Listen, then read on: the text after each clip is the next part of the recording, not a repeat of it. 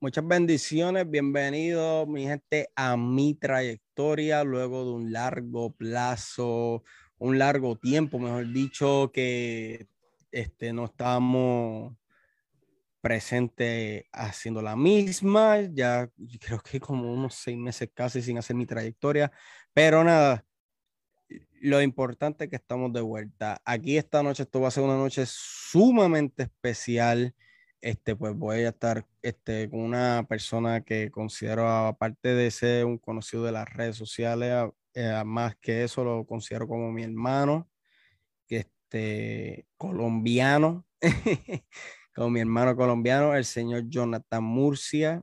Y vamos a conocer quién es Jonathan en unos minutos. Les pido ¿verdad? que compartan esto en sus redes sociales porque esto va a ser una, una entrevista, como dicen por ahí, para la historia. Así que les pido que compartan esto en las redes sociales. Vamos a conocer la historia, trayectoria eh, de Jonathan Murcia. ¿Quién era Jonathan Murcia durante su adolescencia? ¿Cómo llegó al Evangelio? Eh, sus preguntas, las preguntas que les dije que pusieran en la cajita de Instagram y Facebook están ahí, no se me han perdido, no se, no se preocupen, esas, esas preguntas están ahí y las vamos a estar realizando mientras vayamos desarrollando la entrevista como tal. Si tienen algunas preguntas que alguien no haya podido poner en la cajita de Instagram, pues pueden ponerla aquí en el área de comentarios y se van a estar realizando eh, mientras transcurra el live. Así que compartan esto, ¿verdad? En los grupos, especialmente en el grupo de Trasnocho Apologética de WhatsApp. el grupo de Trasnocho Apologética de WhatsApp, compártanlo porque hoy, ya yo sé que ustedes han escuchado la historia de Jonathan, pero hoy nos va un poquito sin censura. oye, oye, Jonathan Murcia sin censura.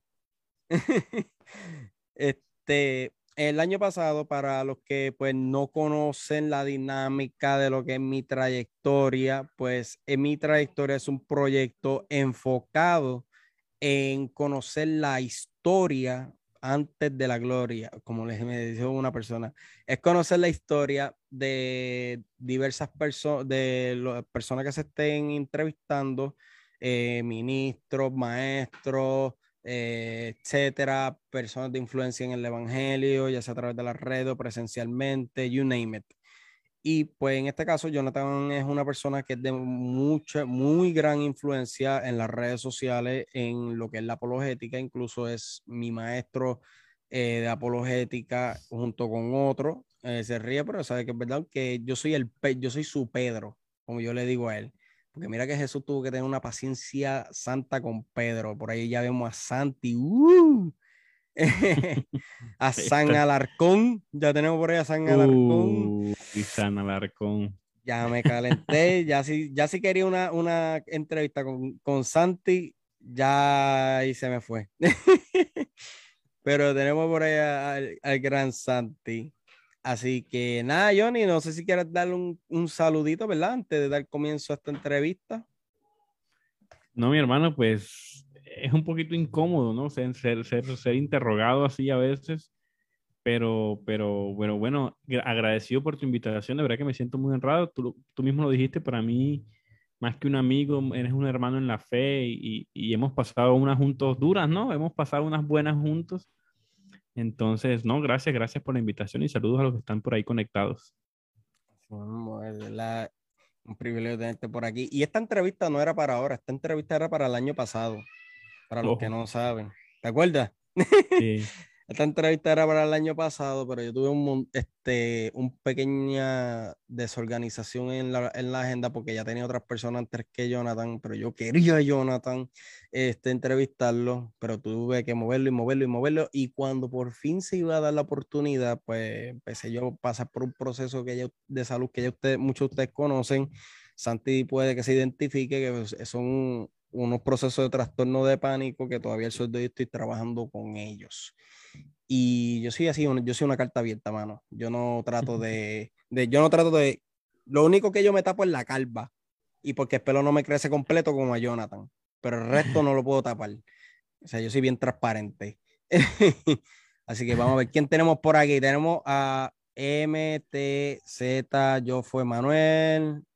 Guarden live. Ah, claro, el live va a estar guardado aquí en mi canal de YouTube. Los que no estén suscritos a mi canal de YouTube, les exhorto que vayan. Este, van a ver esta y otras más entrevistas y a mis canales de podcast.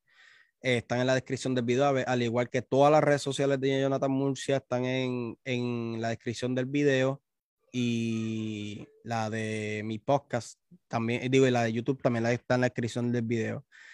Es cierto que, que fue el doble de acción de Paseo de Gavilanes. Ay, Dios. Dice, yo creo que si estuviera los caballeros rizos sería más como Johnny el escamoso. Ya de Jonathan, aquí lo que están estirándote bien duro. No, mano, ¿qué?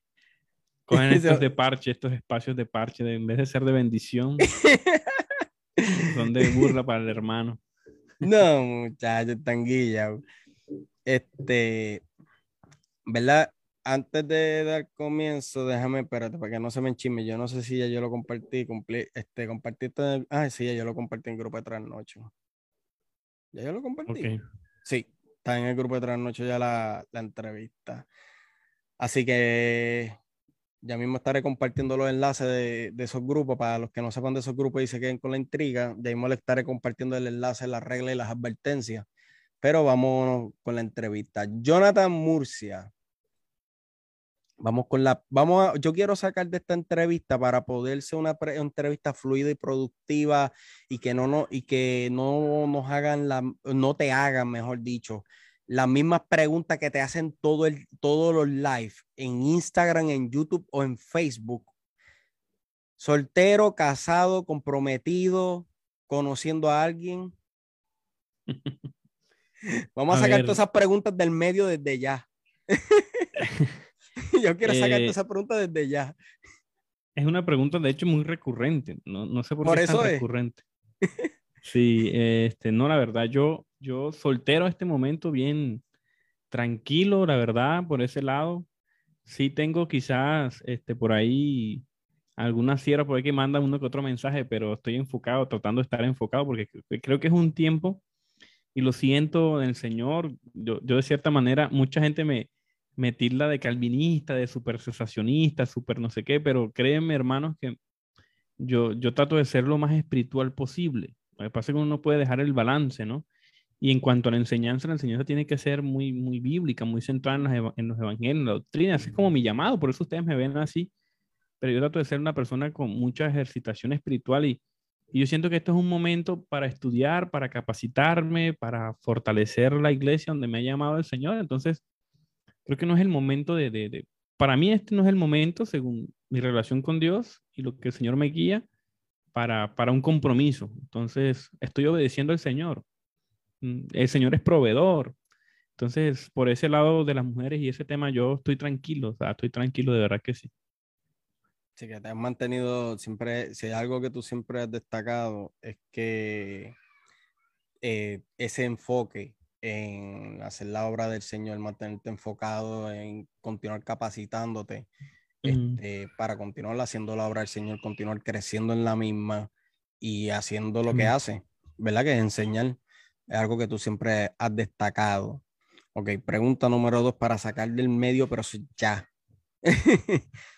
¿Te congregas o no te congregas? Claro.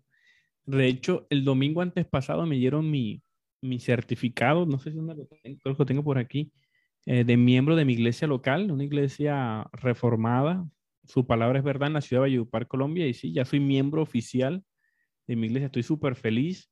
De hecho, ya, ya, ya, ya prediqué en otra iglesia como miembro de mi iglesia local, entonces creo que estoy como con mucha confianza ahora de poder volver a enseñar, porque había pausado como dos años, yo no enseñaba ni predicaba, ahora estoy volviendo a enseñar, pues me siento con la confianza, me siento con, el, con la capacidad y, con la tranquilidad de que tengo un pastor, que alguien me está mentoreando, que está sobre mí, que me está pastoreando y, también me permite esa libertad, ¿no? Evalúa, ha evaluado mis capacidades, ha evaluado mi comportamiento durante muchos meses, casi un año, me ha estado estudiando y pues me ha dado su aprobación. Entonces eso me da, me da mucha tranquilidad. Brutal, brutal. Entonces, la tercera y última pregunta para irnos de lleno entonces a lo que es la entrevista. ¿Qué significa el tatuaje que tienes en la muñeca? Yo sé que ya tú me contestaste esto a mí una vez, pero me lo preguntaron en los stickers como cuatro veces. So. Sí. sí, No, por, que- eso, por eso te la tiro. Qué pregunta tan rara. Bueno, Sí, este mi gente, tatuaje, Jonathan, tiene, Jonathan tiene un tatuaje, por si no lo sabían, para que no, antes que me condenen a mí, pues yo, Jonathan también tiene tatuaje. este tatuaje no es algo muy espiritual, realmente es un tatuaje de adolescente, creo que tenía 20 años, eh, 19 años, dinero que me daban mis papás y, y estaba con una noviecita de la universidad, que era como ese amorcito de la universidad y ella se hizo un corazoncito aquí y yo la flechita, entonces quedamos. no es algo muy, perdón hermano, no es muy significativo, es algo realmente muy, muy tonto, de verdad que parece algo como muy tonto. de esos tatuajes que tú quieres cogerle y pagar un, una- un tratamiento de laser para borrártelo. Pues realmente no, porque es doloroso, o sea. Ah, bueno, eso sé- sí, eso sí. Yo ni, yo ni sé por qué me hice el tatuaje, la verdad que no, no, no, no sé, porque yo no soy de ese tipo de decisiones, pero me hice el tatuaje con una muchacha y ahí estábamos como enamoraditos y ahí yo no me lo voy a quitar, o sea, el dolor que, pues, no, yo me lo dejo ahí ya, eso quedó ahí. Sí. Cualquier cosa, no, eh, camina hacia el horizonte, hacia el frente, o sea, Oye, esa es buena. Mira, ya tiene su atadura en la piel, hay que liberarlo. ok, saliendo del paso de esas preguntas que son las más que te hacen en todos los live, digo, hay una más, pero esa la voy a dejar para lo último. Que ya tú te imaginarás cuál es, nada más con mirar en la parte de atrás tuyo, ya te imaginas cuál es, pero esa la voy a dejar para lo último. ok. Este, Jonathan Moche, ¿cómo fue tu crianza? ¿Cómo fue, o sea, tu crianza? ¿Te criaste en Valledupar? ¿Siempre has vi- eres nacido y criado en Valledupar? Ok, gracias por esa pregunta. Bueno, para el que de pronto no conoce Colombia, porque quizás hay personas que no son colombianas, eh, yo nací en la parte occidental de Colombia, pero me crié en diferentes contextos. Costa, en Colombia somos muy multi, multiregionales, como muy diversos en nuestras culturas. Tú viajas al norte del país y la forma, el comportamiento de la gente es completamente diferente al centro del país. Es un país grande, técnicamente es un país grande y multi, multicultural tú viajas donde los países, donde es las novelas y eso son otra cultura, la gente es más trabajadora, más amable. Los costeños son como más jocosos, más alegres, como los, como los dominicanos, los republicanos, los cubanos, así somos los costeños colombianos. Están los del interior que son un poquito más, más, más, como con un temperamento un poquito más calmado, más tranquilo, más neutros. Está ot- otra zona pacífica, entonces te podrás cuenta que te estoy tirando varios datos. Yo recorrí eso, todas las los ciudades. costeños esos son los de Riohacha, si no me equivoco, algo así. Sí. Riohacha, Valledupar, Barranquilla, Cartagena. Yo me crié casi en todas las ciudades. ¿Por qué? Porque yo fui víctima del conflicto armado. Bueno, el que más o menos conoce un poco el contexto colombiano, sabe que tuvimos unas guerrillas fuertes, fuertes en todo el país. Era un movimiento bastante fuerte. Eh, entonces, eso, eso, mis papás eran co- comercializantes de carnes, este, vacas, chivos y, y al ser ganaderos y, y al tener fincas y tierras, pues fuimos desplazados por todo el país con persecuciones. Y yo realmente tuve, duré casi, casi toda mi juventud, toda, casi toda, toda, por no decirla toda, hasta los últimos años, víctima del conflicto y el exilio y la persecución.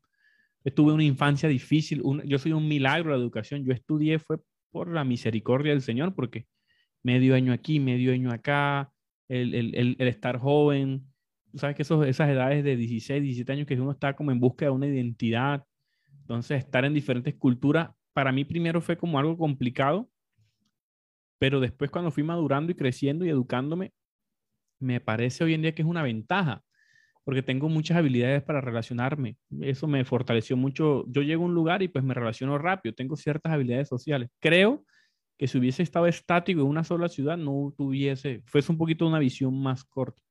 Entonces creo que eso me ha dado mucha facilidad para comunicarme, para validar al otro, para entender la cultura del otro. Eso es una ventaja que tiene nuestro país, que podemos eh, eh, abrirnos a muchas. Creo que yo puedo tener una relación con una persona de otro país muy fácil también. Eso me ha permitido también ejercer bien la labor del evangelio, enseñar también, entender diferentes contextos y culturas, me permite tener una, una capacidad de abstracción más alta, ¿no? Para enseñar, para entender, para, para, para varias cosas. O sea, Eso que, fue como... que Ujú. prácticamente, eh, eh, ya sea tu, tu familia o, cer- o personas cercanas, se puede decir que fueron víctimas de lo que es Colombia, ¿verdad? Estuvo sufriendo por tantos Mm. años en cuanto a la guerra del narcotráfico, la guerrilla, la política, etcétera. O sea que supiste, o sea, sentiste este, esa amenaza durante tu Mm. infancia. Sí, sí, toda la infancia. Yo soy literalmente una víctima de la violencia. Bueno, toda Colombia. Creo que no hay un colombiano de mi generación, incluso un poquito más adelante, que no haya sido, que no haya sido tocado por la violencia. Todas, casi todas las áreas, ricos, pobres, estratos bajos, eh, campesinos, creo que todas las áreas fueron permeadas un poco por la violencia, directa o indirectamente. Algún familiar tuvo que haber sido tocado. Colombia pasó por una temporada hace más o menos unos 10 años difícil. Difícil, difícil. Ok, entonces tu, tus papás, ¿ellos eran cristianos para este tiempo o no? Mm, bueno, mi mamá llega a los pies de Cristo cuando yo tengo más o menos unos, unos 13, 14 años, 12 años. Pero mi papá no. Mi papá, de hecho, aún hoy no es cristiano, pero mi mamá siempre ha sido muy, muy apegada a Dios con una fe de esas fe. Creo que es un don, porque no es una fe así que uno tenga que intelectualizar o leer mucho la Biblia, sino que es una fe dependiente. Ella es bastante carismática, pertenece, siempre ha pertenecido a iglesias carismáticas, donde iba siempre buscaba una iglesia carismática. En algún par de asuntos creo que tuvo unos abusos espirituales, eh, porque, bueno, hay iglesias un poquito con líderes abusivos espiritualmente, y, Wow. y- y eso, eso, eso me marcó un poco, porque ella es un poquito religiosa, y al ver esos abusos espirituales creo que uno dice, "Mm, eh, eh, esto es una farsa, ¿no? Eh, La típica, la típica cuestión de, de, de- de por qué Dios permite ese tipo de cosas. Sí, sí, sí, sí, entonces eso me mantenía lejísimo bastante de, de- la fe. Pero si te soy honesto, yo creo que siempre tuve a Dios en mi corazón, hasta en la etapa más oscura de intelectualoide o, o, o, o pseudointelectual de la universidad, siempre tuve conciencia de, de la, de la existencia de un creador, aunque lo negara. Pero en el fondo de mi corazón siempre tuve a Dios en mi corazón. Me puedo asimilar bastante porque yo llegué al punto en que yo me clasifiqué, yo me autoetiquetaba ateo, pero en lo más profundo de mi corazón tenía como que ese, ese sentir de que sí, él estaba ahí, aunque de boca para afuera lo negara. O sea, negara su existencia, perdóname. De boca para afuera negaba su existencia, pero aquí, o sea, en mi corazón, en mi interior, o sea, sabía que sí, él, él existía, lo que tenía más bien era coraje. O sea, que se puede decir que lo que viviste, ya sea tú directamente o tu familia, eh, tuvo que influir, eh, digo, influyó, perdóname, en parte cuando tú eh, te, te adentraste en lo que fue el ateísmo. Sí, sí.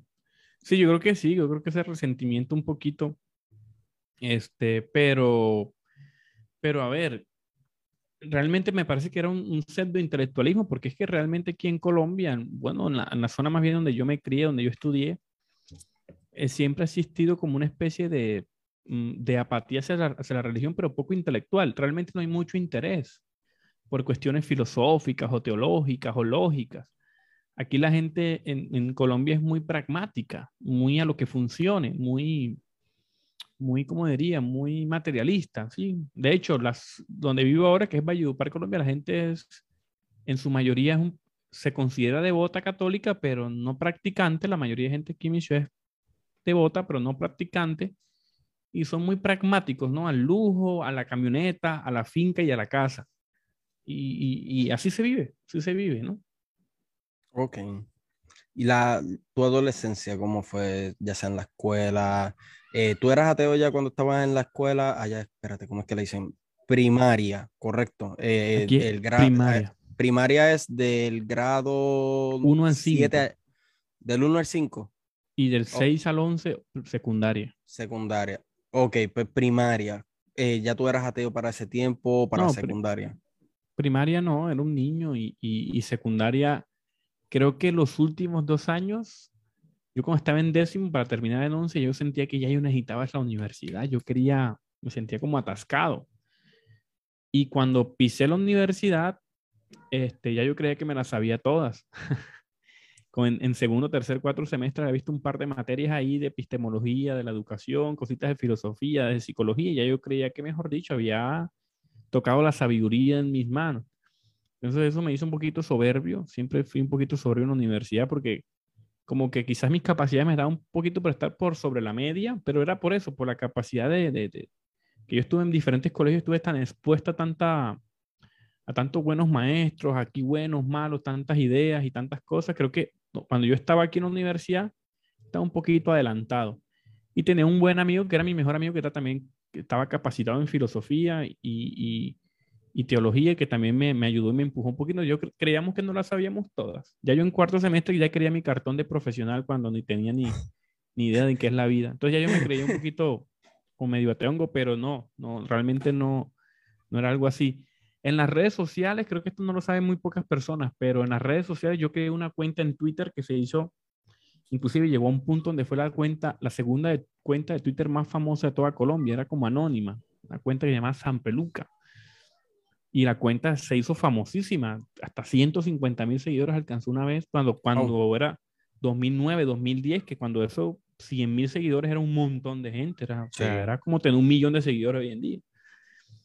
Y en Twitter yo tenía una influencia bastante fuerte y era vulgaridades, ateísmo, memes, de, eh, como yo más, más o menos manejaba el inglés, me sacaba los memes de 4chan, no sé si la gente sepa, pero los memes vienen de esas plantillas blanco y negro que eran de Fortune, que eran esos memes de Fuck, Fuck Yeah, eh, memes esos blanco y negro. esos eran los primeros memes.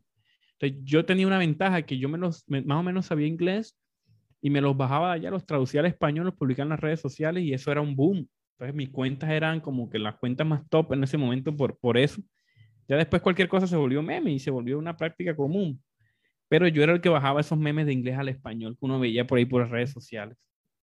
Wow. Hay una página de Facebook también como de 500 mil seguidores también, que tenía, hacía, publicaba memes y los memes se los copiaba. Entonces, yo me los copiaba en inglés al español y la gente los, los, revoloteaba por todas las redes sociales. Era muy diferente el panorama en esa época, ¿no? Wow. Bastante diferente.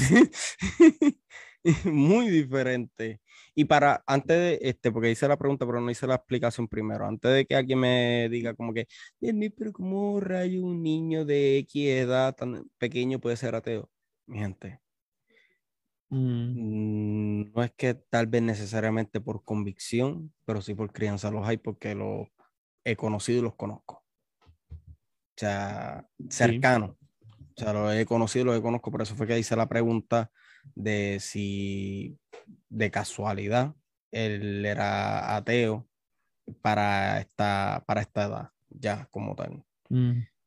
Entonces, una vez entras en lo que es la etapa, la etapa de la secundaria, que ya tú dices, ya yo quiero esa universidad, quiero comenzar a estudiar, etcétera. Eh, ¿Tuviste algún tipo de experiencia que tú puedas decir, Janiel, esta experiencia fue lo que me dio la inquietud, me puso la inquietud de que Dios no existía? les, va a gustar esta, les va a gustar esta experiencia. Mira cómo es el corazón del hombre tan terco. Por eso yo, yo, uno es terco, hermano. Sí. Yo, cuando yo antes de esa época, yo leí, yo me acuerdo de niño, 14 años, mi mamá me regaló una Biblia ilustrada. Yo siempre he leído. Y y desde niño yo me leí toda la Biblia ilustrada, me la leí como en una semana, un mes creo, no recuerdo muy bien. Y yo recuerdo que yo decía, pero ¿cómo así que el pueblo es sacado de manera sobrenatural del, de, de, Egipto y pasa por la mitad de un mar y el Señor los alimenta y va como en una nube por delante y el Señor lo pueden ver con... ¿Y, y, y por qué se alejan de Dios? Después uno veía la mano de Dios nuevamente y, y se desviaban de Dios y es constantemente y yo no entendía que era un reflejo de nosotros. Esas historias del Antiguo Testamento. Te voy a contar lo que me pasó a los más o menos 14, 15 años. Esto fue, creo que fue, fue necesario en ese momento para sostenerme mucho tiempo y tener temor a pesar de que estaba lejos del Señor. 14 eh, años estábamos en Bucaramanga, Colombia, una ciudad grandecita, eh, bonita, hermosa, una de las mejores ciudades de Colombia y la situación económica estaba grave. Mi mamá y mi hermana menor estaban en Bogotá por cuestiones económicas. Mi papá y yo estábamos en Bucaramanga, yo estaba terminando mi, mi colegio. Mi papá había hecho unos malos negocios, creo que un tema de zapatería, ya se trabaja mucho la zapatería, estábamos quebrados. Había hecho una producción de zapatos y no teníamos ni para comer ese día porque estábamos esperando un pago. Y mi papá, bueno, mi papá siempre me ha proveído, nunca, gracias a Dios, creo que nunca nos faltó. Creo que el Señor siempre proveyó, creo que es del Señor, lejos de Dios, pero, pero el Señor cerca de nosotros. Y un día eh, me voy para el colegio, estaba serenando, leve, leve, pero estaba serenando. Y yo le dije, papá, regálame para la, también para la buceta. Y era la primera vez, hermano, que me dolió. Pero que te interrumpa, ¿qué es la buceta? Bus, un bus. Ah, un, bus, un bus. Ok, ok, ok. Y, y, le digo a mi papá, regálame, dame para la buceta. Y me dijo, es la, era la primera vez en mi vida, creo que fue un golpe a su orgullo y, y a mi corazón también fue el que me dijera, no, hijo, no tengo. Era la primera vez. Y papá me decía, no hay. Literalmente mi papá siempre ha sido un hombre que nunca ha sido muy sabio, no es muy bueno administrando, pero siempre ha tenido, siempre ha sido proveedor. Y yo, ahí como que me cae el 20, como que estamos tan graves que ni siquiera para una buceta, que eso te voy a decir, son como 5 centavos de dólar, eso o sea, no es nada, una buceta, no era cuando eso. Dice, no tenemos ni una buceta. Y yo me puse a recapitular los días y, oye, llevamos una semana comiendo arroz con huevo. como que me cayó el 20. Yo era un niño, pero en ese momento como que maduré, como que me cayó el 20 de la adultez, ¿no? De, de, de... Y yo me voy reflexionando, Jagniel, más o menos el camino a la escuela era más o menos unos, unos 30 minutos de donde estábamos viviendo, que estábamos arrimados en una casa de un socio de mi papá que ya, que ya estábamos, nos estaba haciendo hasta desplantes. Mi hermano, yo iba con una tristeza y como que me estaba cayendo el 20, como que fue la, la, la, etapa entre jovencito y, joven ya joven, de adolescente a joven. Era como esa etapa. Y yo iba conectando cable, Carlos, porque mi mamá está en Bogotá? Uy, estamos graves, yo tengo que buscar empleo. Entonces iba caminando yo tristísimo, pero con una tristeza en mi corazón y estaba serenando. Ponte tú el plano.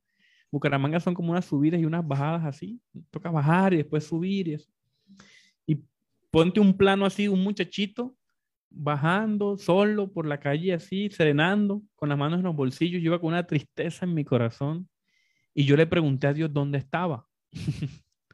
pero con un corazón genuino. Yo, Señor, ¿dónde estás? Como que tuve conciencia de dónde está Dios. Si siempre has estado con nosotros. Una, oración genuina, sencilla y genuina. Y yo miro para un lado así y había un charquito de agua que iba bajando. Iba un billete más o menos de, a ver, hoy en día serían como un billete como de 5 dólares, más o menos, iba así bajando por el agua. Ya ni era así, baja. Y yo lo vi, yo dije, wow, lo cogí, lo doblé, no lo miré y me lo metí al bolsillo. Y yo con el miedo de que, ay, que será que es un billete de juguete, porque tú sabes que en, que en esa época uno jugaba con billeticos de juguete, no sé si allá en sí.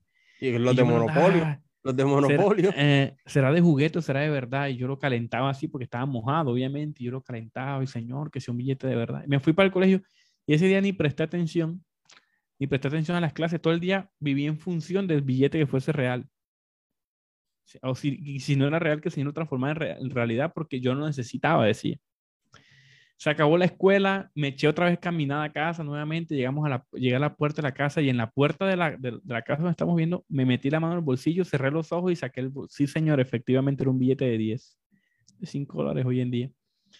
Y con ese billete, Yagniel, te voy a decir una cosa. Yo se lo mostré a mi papá y me dijo, papi, mira, un me, me encontré un billete. Y mi papá como, como que abrió los ojos, como que, hijo, préstamelo. yo, ay, ay, no. Pero bueno, listo, va. No, obviamente no me dolió porque, hey, es el billete para, para cenar. Sin ese billete no cenamos. Mi papá cogió el billete, fuimos muy sabios, nos fuimos para la panadería, compramos pan, compramos arroz, huevo para el día siguiente. Mira, Jack, mira, ese día creo que era un viernes, sábado. Cenamos, cenamos bien, Coca-Cola y pan. Al día siguiente desayunamos arroz con huevo, almorzamos arroz con huevo. Se acabó el día. Obviamente el domingo ya no teníamos ya nada. O sea, estábamos nos proveyó con ese billete y el día domingo le llegó el pago a mi papá. Wow. O sea, yo nunca aguanté hambre porque para mí, hermano, no. Esto, esto puede sonar muy místico para alguien o casualidad para alguien y, y sí, pues, pero para mí no. Para mí fue la provisión del Señor, fue la cobertura del Señor hasta el último momento, hasta el último momento. Y de ahí para adelante, mi hermano, Dios mediante hemos mejorado, hemos ahora que, que, el Señor me trajo a sus pies, pues hemos mejorado económicamente, muchísimas cosas más. Creo que el Señor ha proveído, pero a mí nunca me faltó. Y yo creo que no es por la provisión de mis padres ni por la provisión de nuestras capacidades. Para mí siempre hemos sido o estado bajo la cobertura del Señor. Ese momento, Jacmier, creo que es el primer encuentro con Dios que yo tuve de manera consciente. Ese fue el primer momento que yo tuve con el Señor esa provisión hasta el último momento de nuestras vidas. Y en este momento que tú pasaste esta experiencia, ¿ya tú estabas con una ideología atea o no? No, estaba jovenzongo, estaba jovencito, tenía 14, 15 años más o menos. Estaba esa transición de, niño a, joven. Y fue como primera, mi, primera conciencia de la, de la, relación con el Señor. Ok, ok, ok. Wow. Me dejaste pensando aquí como que, o sea, no tenía dinero, o sea, papá no tenía dinero y de momento baja un billete así, pero y el, billete que no, no necesitaban ni para el bus, necesitaban ese billete para comer. Así es. Wow. Eh, un, un amigo hasta me hizo un cuadro de esa experiencia, me acuerdo tanto. Me hizo un cuadro con un billete grande así, con un chonchito, porque mi papá siempre han trabajado con cerdos y semovientes, que son animales. Lo tengo por ahí guardado ese cuadro. Wow. Eso para mí fue mi primer. Fueron dos cosas: mi transición de niño a joven y mi primer encuentro con el Señor. Y fíjate que en la universidad a mí se me olvidó. ¿Sabes cuándo me cae el 20 nuevamente de ese encuentro? Cuando me encuentro con Dios nuevamente, como a mis 25 años. Como que se me. Ah, ¿verdad que ya yo me había encontrado con este tipo, con este, con este Dios? nos pasó igual, no, no te preocupes, que nos pasó igual. No, el que quiera escuchar, yo no voy a contar aquí mi testimonio, el que quiera escucharlo está en mi canal de YouTube.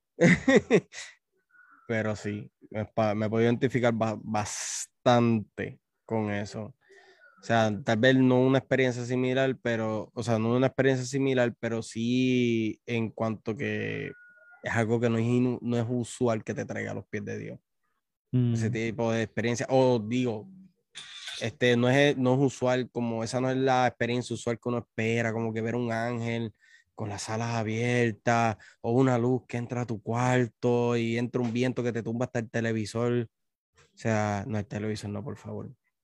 Si Dios va a hacer eso algún día en mi vida, todo menos el televisor.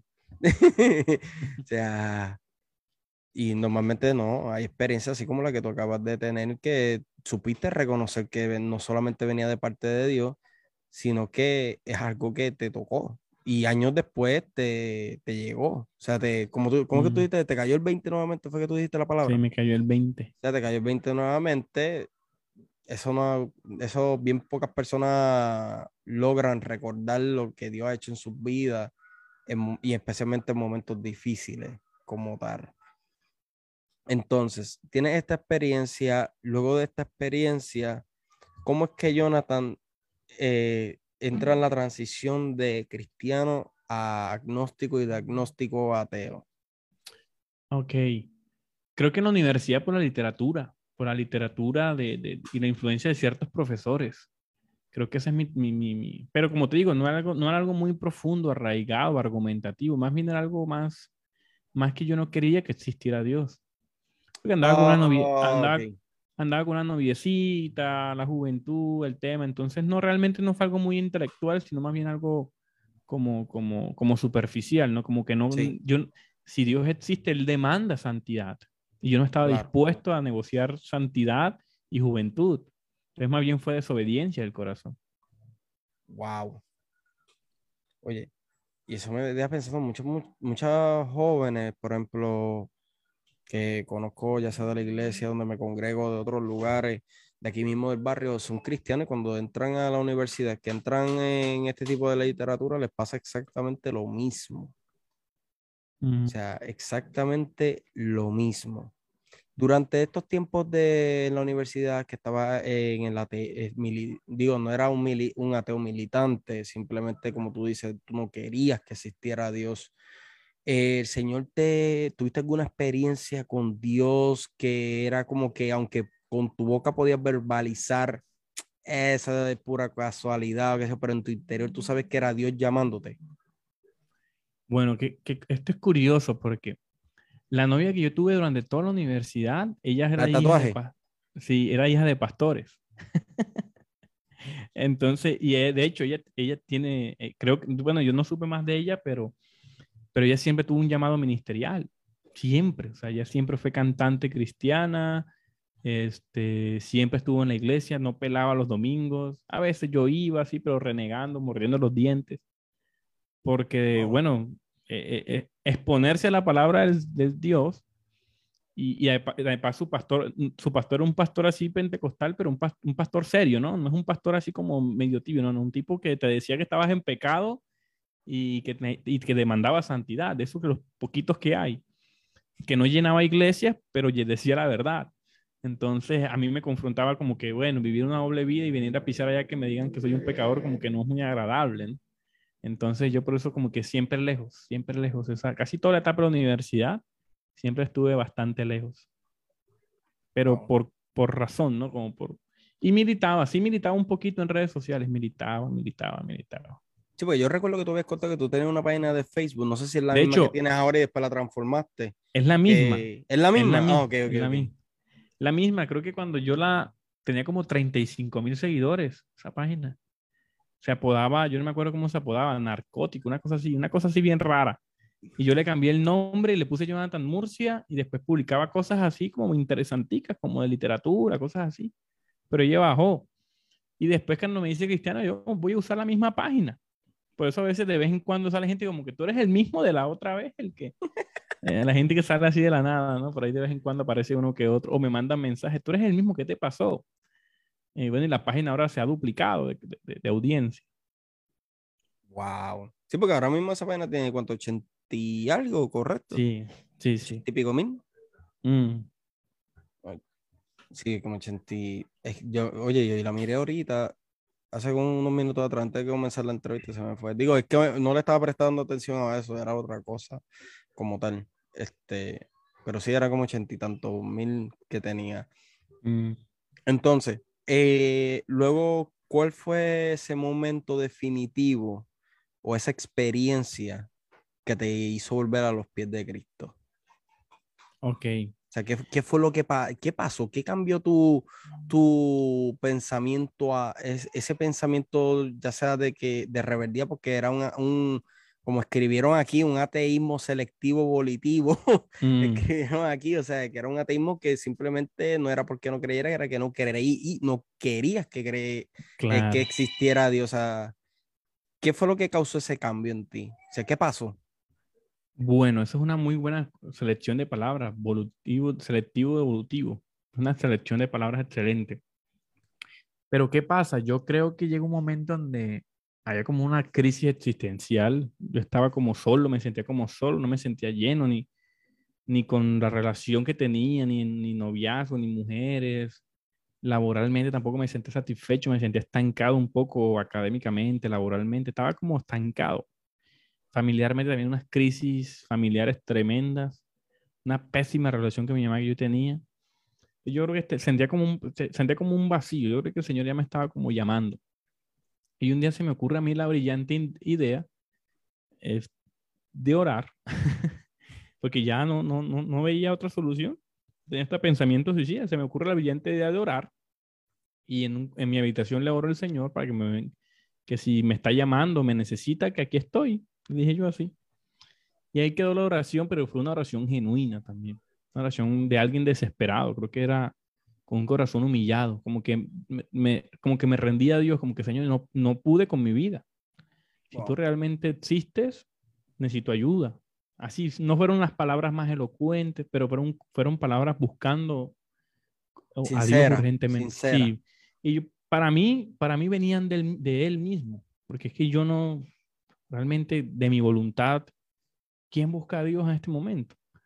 Solamente el Espíritu Santo te puede atraer al mí.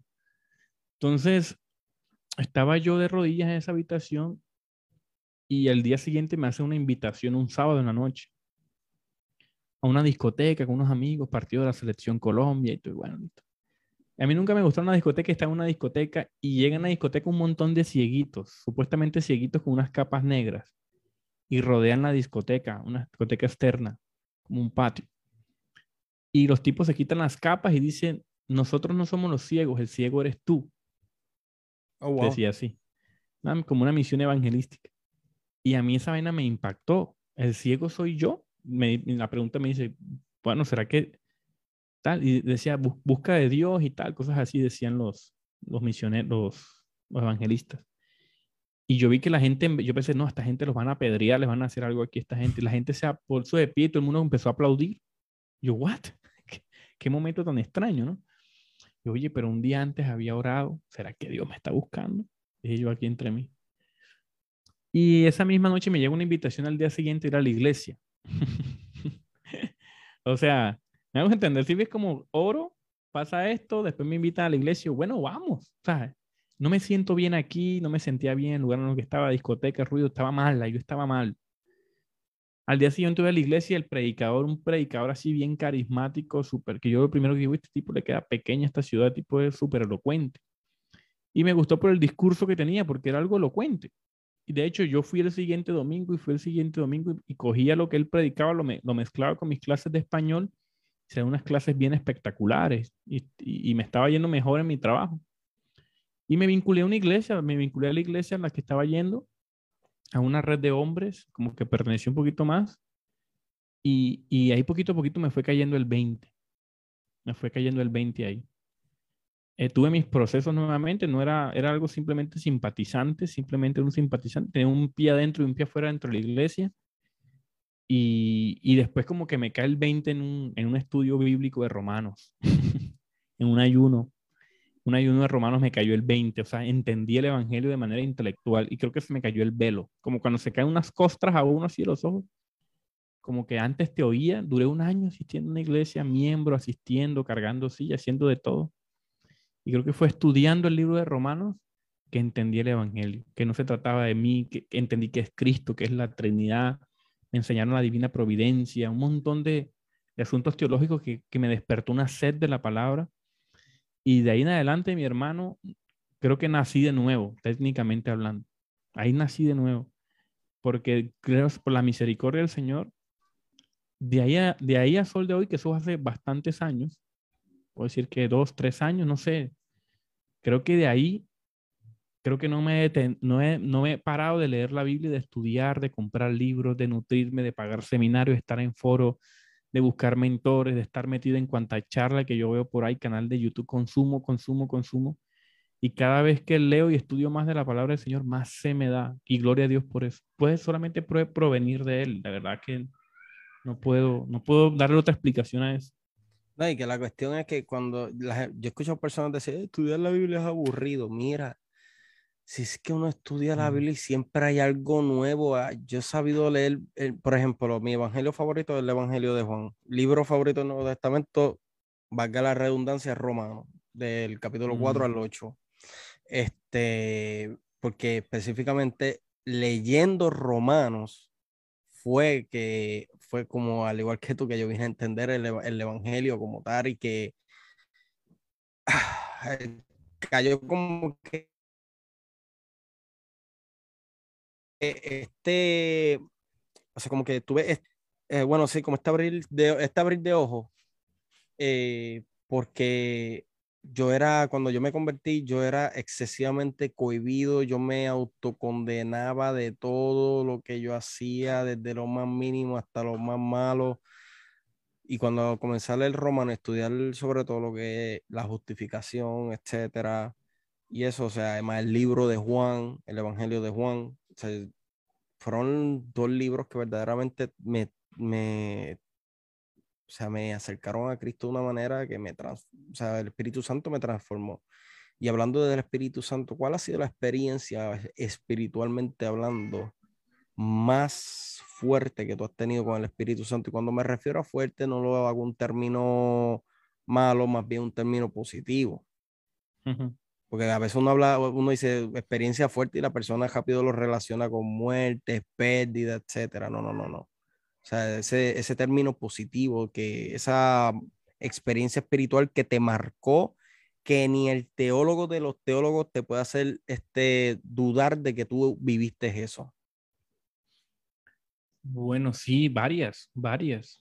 Este, en esos días también que me estaba llamando el Señor, estuve como una especie de casa, una casa campo ahí con unos amigos y sentí como una transfiguración en mi cuerpo. Cuando me vine a ver cuenta, estaba en el carro caminando a casa. Sentí un desespero y se me fue como la conciencia. Luego una vez también llegué a casa orando, cansadísimo, desgastado, desgastado pero estaba, creo que, eh, eh, no sé si les pasa, pero hay, un momento tan hay momentos tan difíciles en la vida que hasta respirar causa dolor. No sé si me hago entender. Sí, mano. Pero hasta respirar duele. Eso es estar en agonía.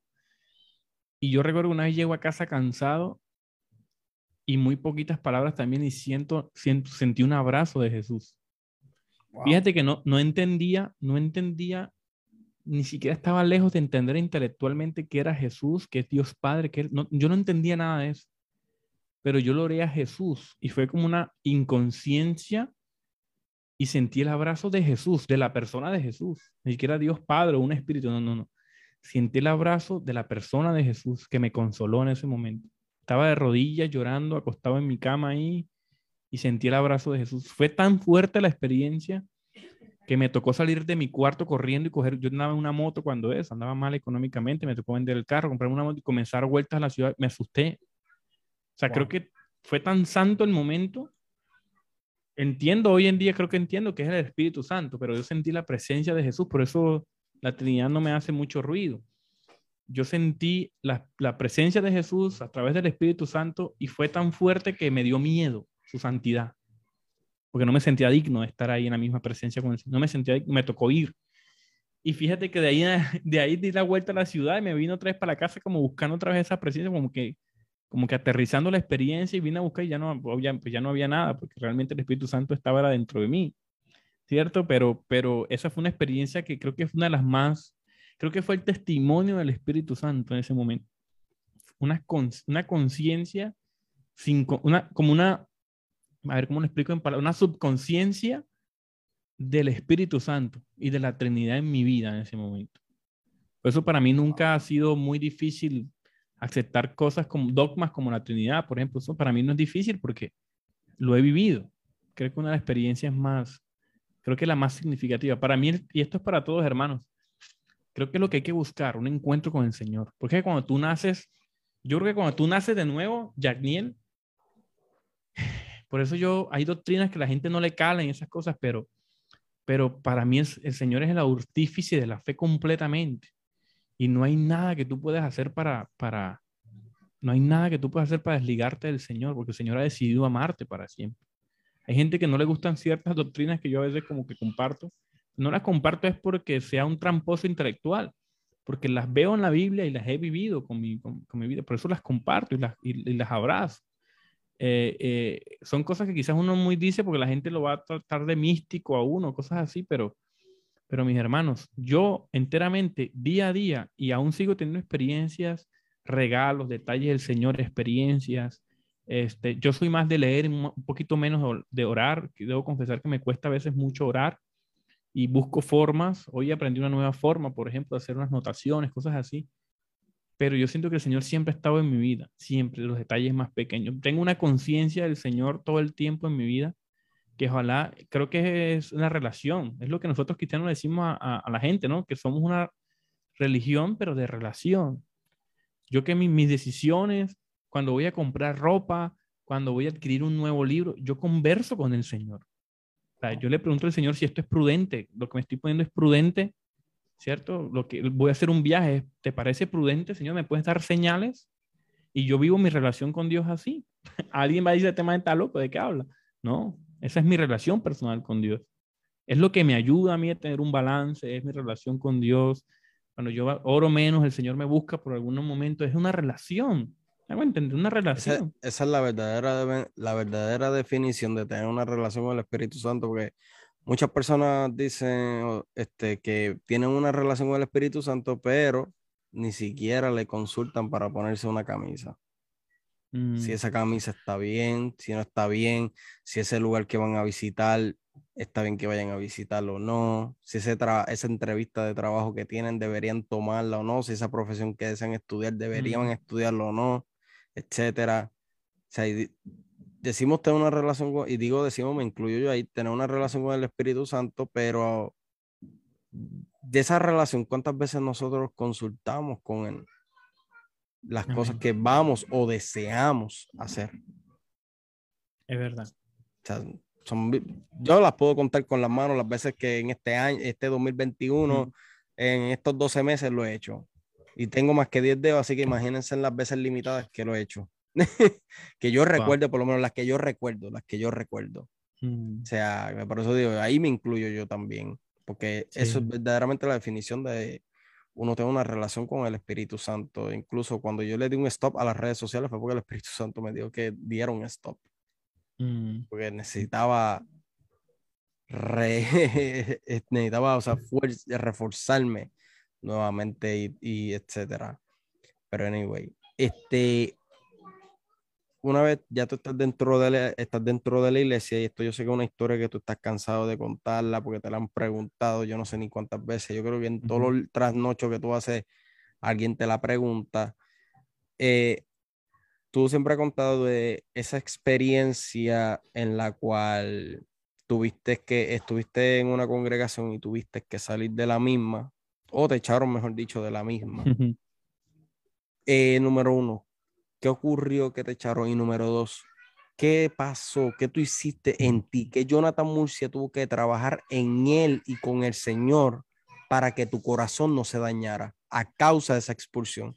Porque, hago la pregunta, porque hay personas que pasan por situaciones similares a la tuya, pero no saben cómo trabajarla y su corazón se termina contaminando, ya sea de odio, rencor, ira, tristeza, etcétera. Mm, Y, y no estoy hablando de tristeza, de sentimiento de uno llorar, o sea, yo, es- no eso, sino que la persona prácticamente cae en depresión y se Mm. desenfoca de todo. O sea, ¿qué sí. pasó y qué hiciste tú para que no, para no caer en esa, en ese, yo diría, en ese hoyo como tal? Esa es una excelente pregunta, ¿sabes? Y yo creo que yo no pude haber hecho nada, la verdad es que no sé si voy a sonar muy, muy, muy, muy dejado, pero yo no pude, yo no hice nada, ni La verdad es que a mí realmente me echan, me echan porque comienzo a tener ciertos choques o ciertas fricciones cuando, después de estudiar el libro de Romanos. ellos mismos me enseñaron. El, el, el que me enseñó fue el pastor principal en un ayuno de 21 días. O sea, 21 días estudiando el libro de Romanos, con ayuno, menguando en la carne, de manera honesta, genuina, orando, buscando al Señor. Entonces a mí me cae el 20 y digo, pero, pero ven acá, si este, aquí se enseña una cosa, porque el domingo se predica una cosa y aquí se enseña otra cosa. Algo como que no encaja.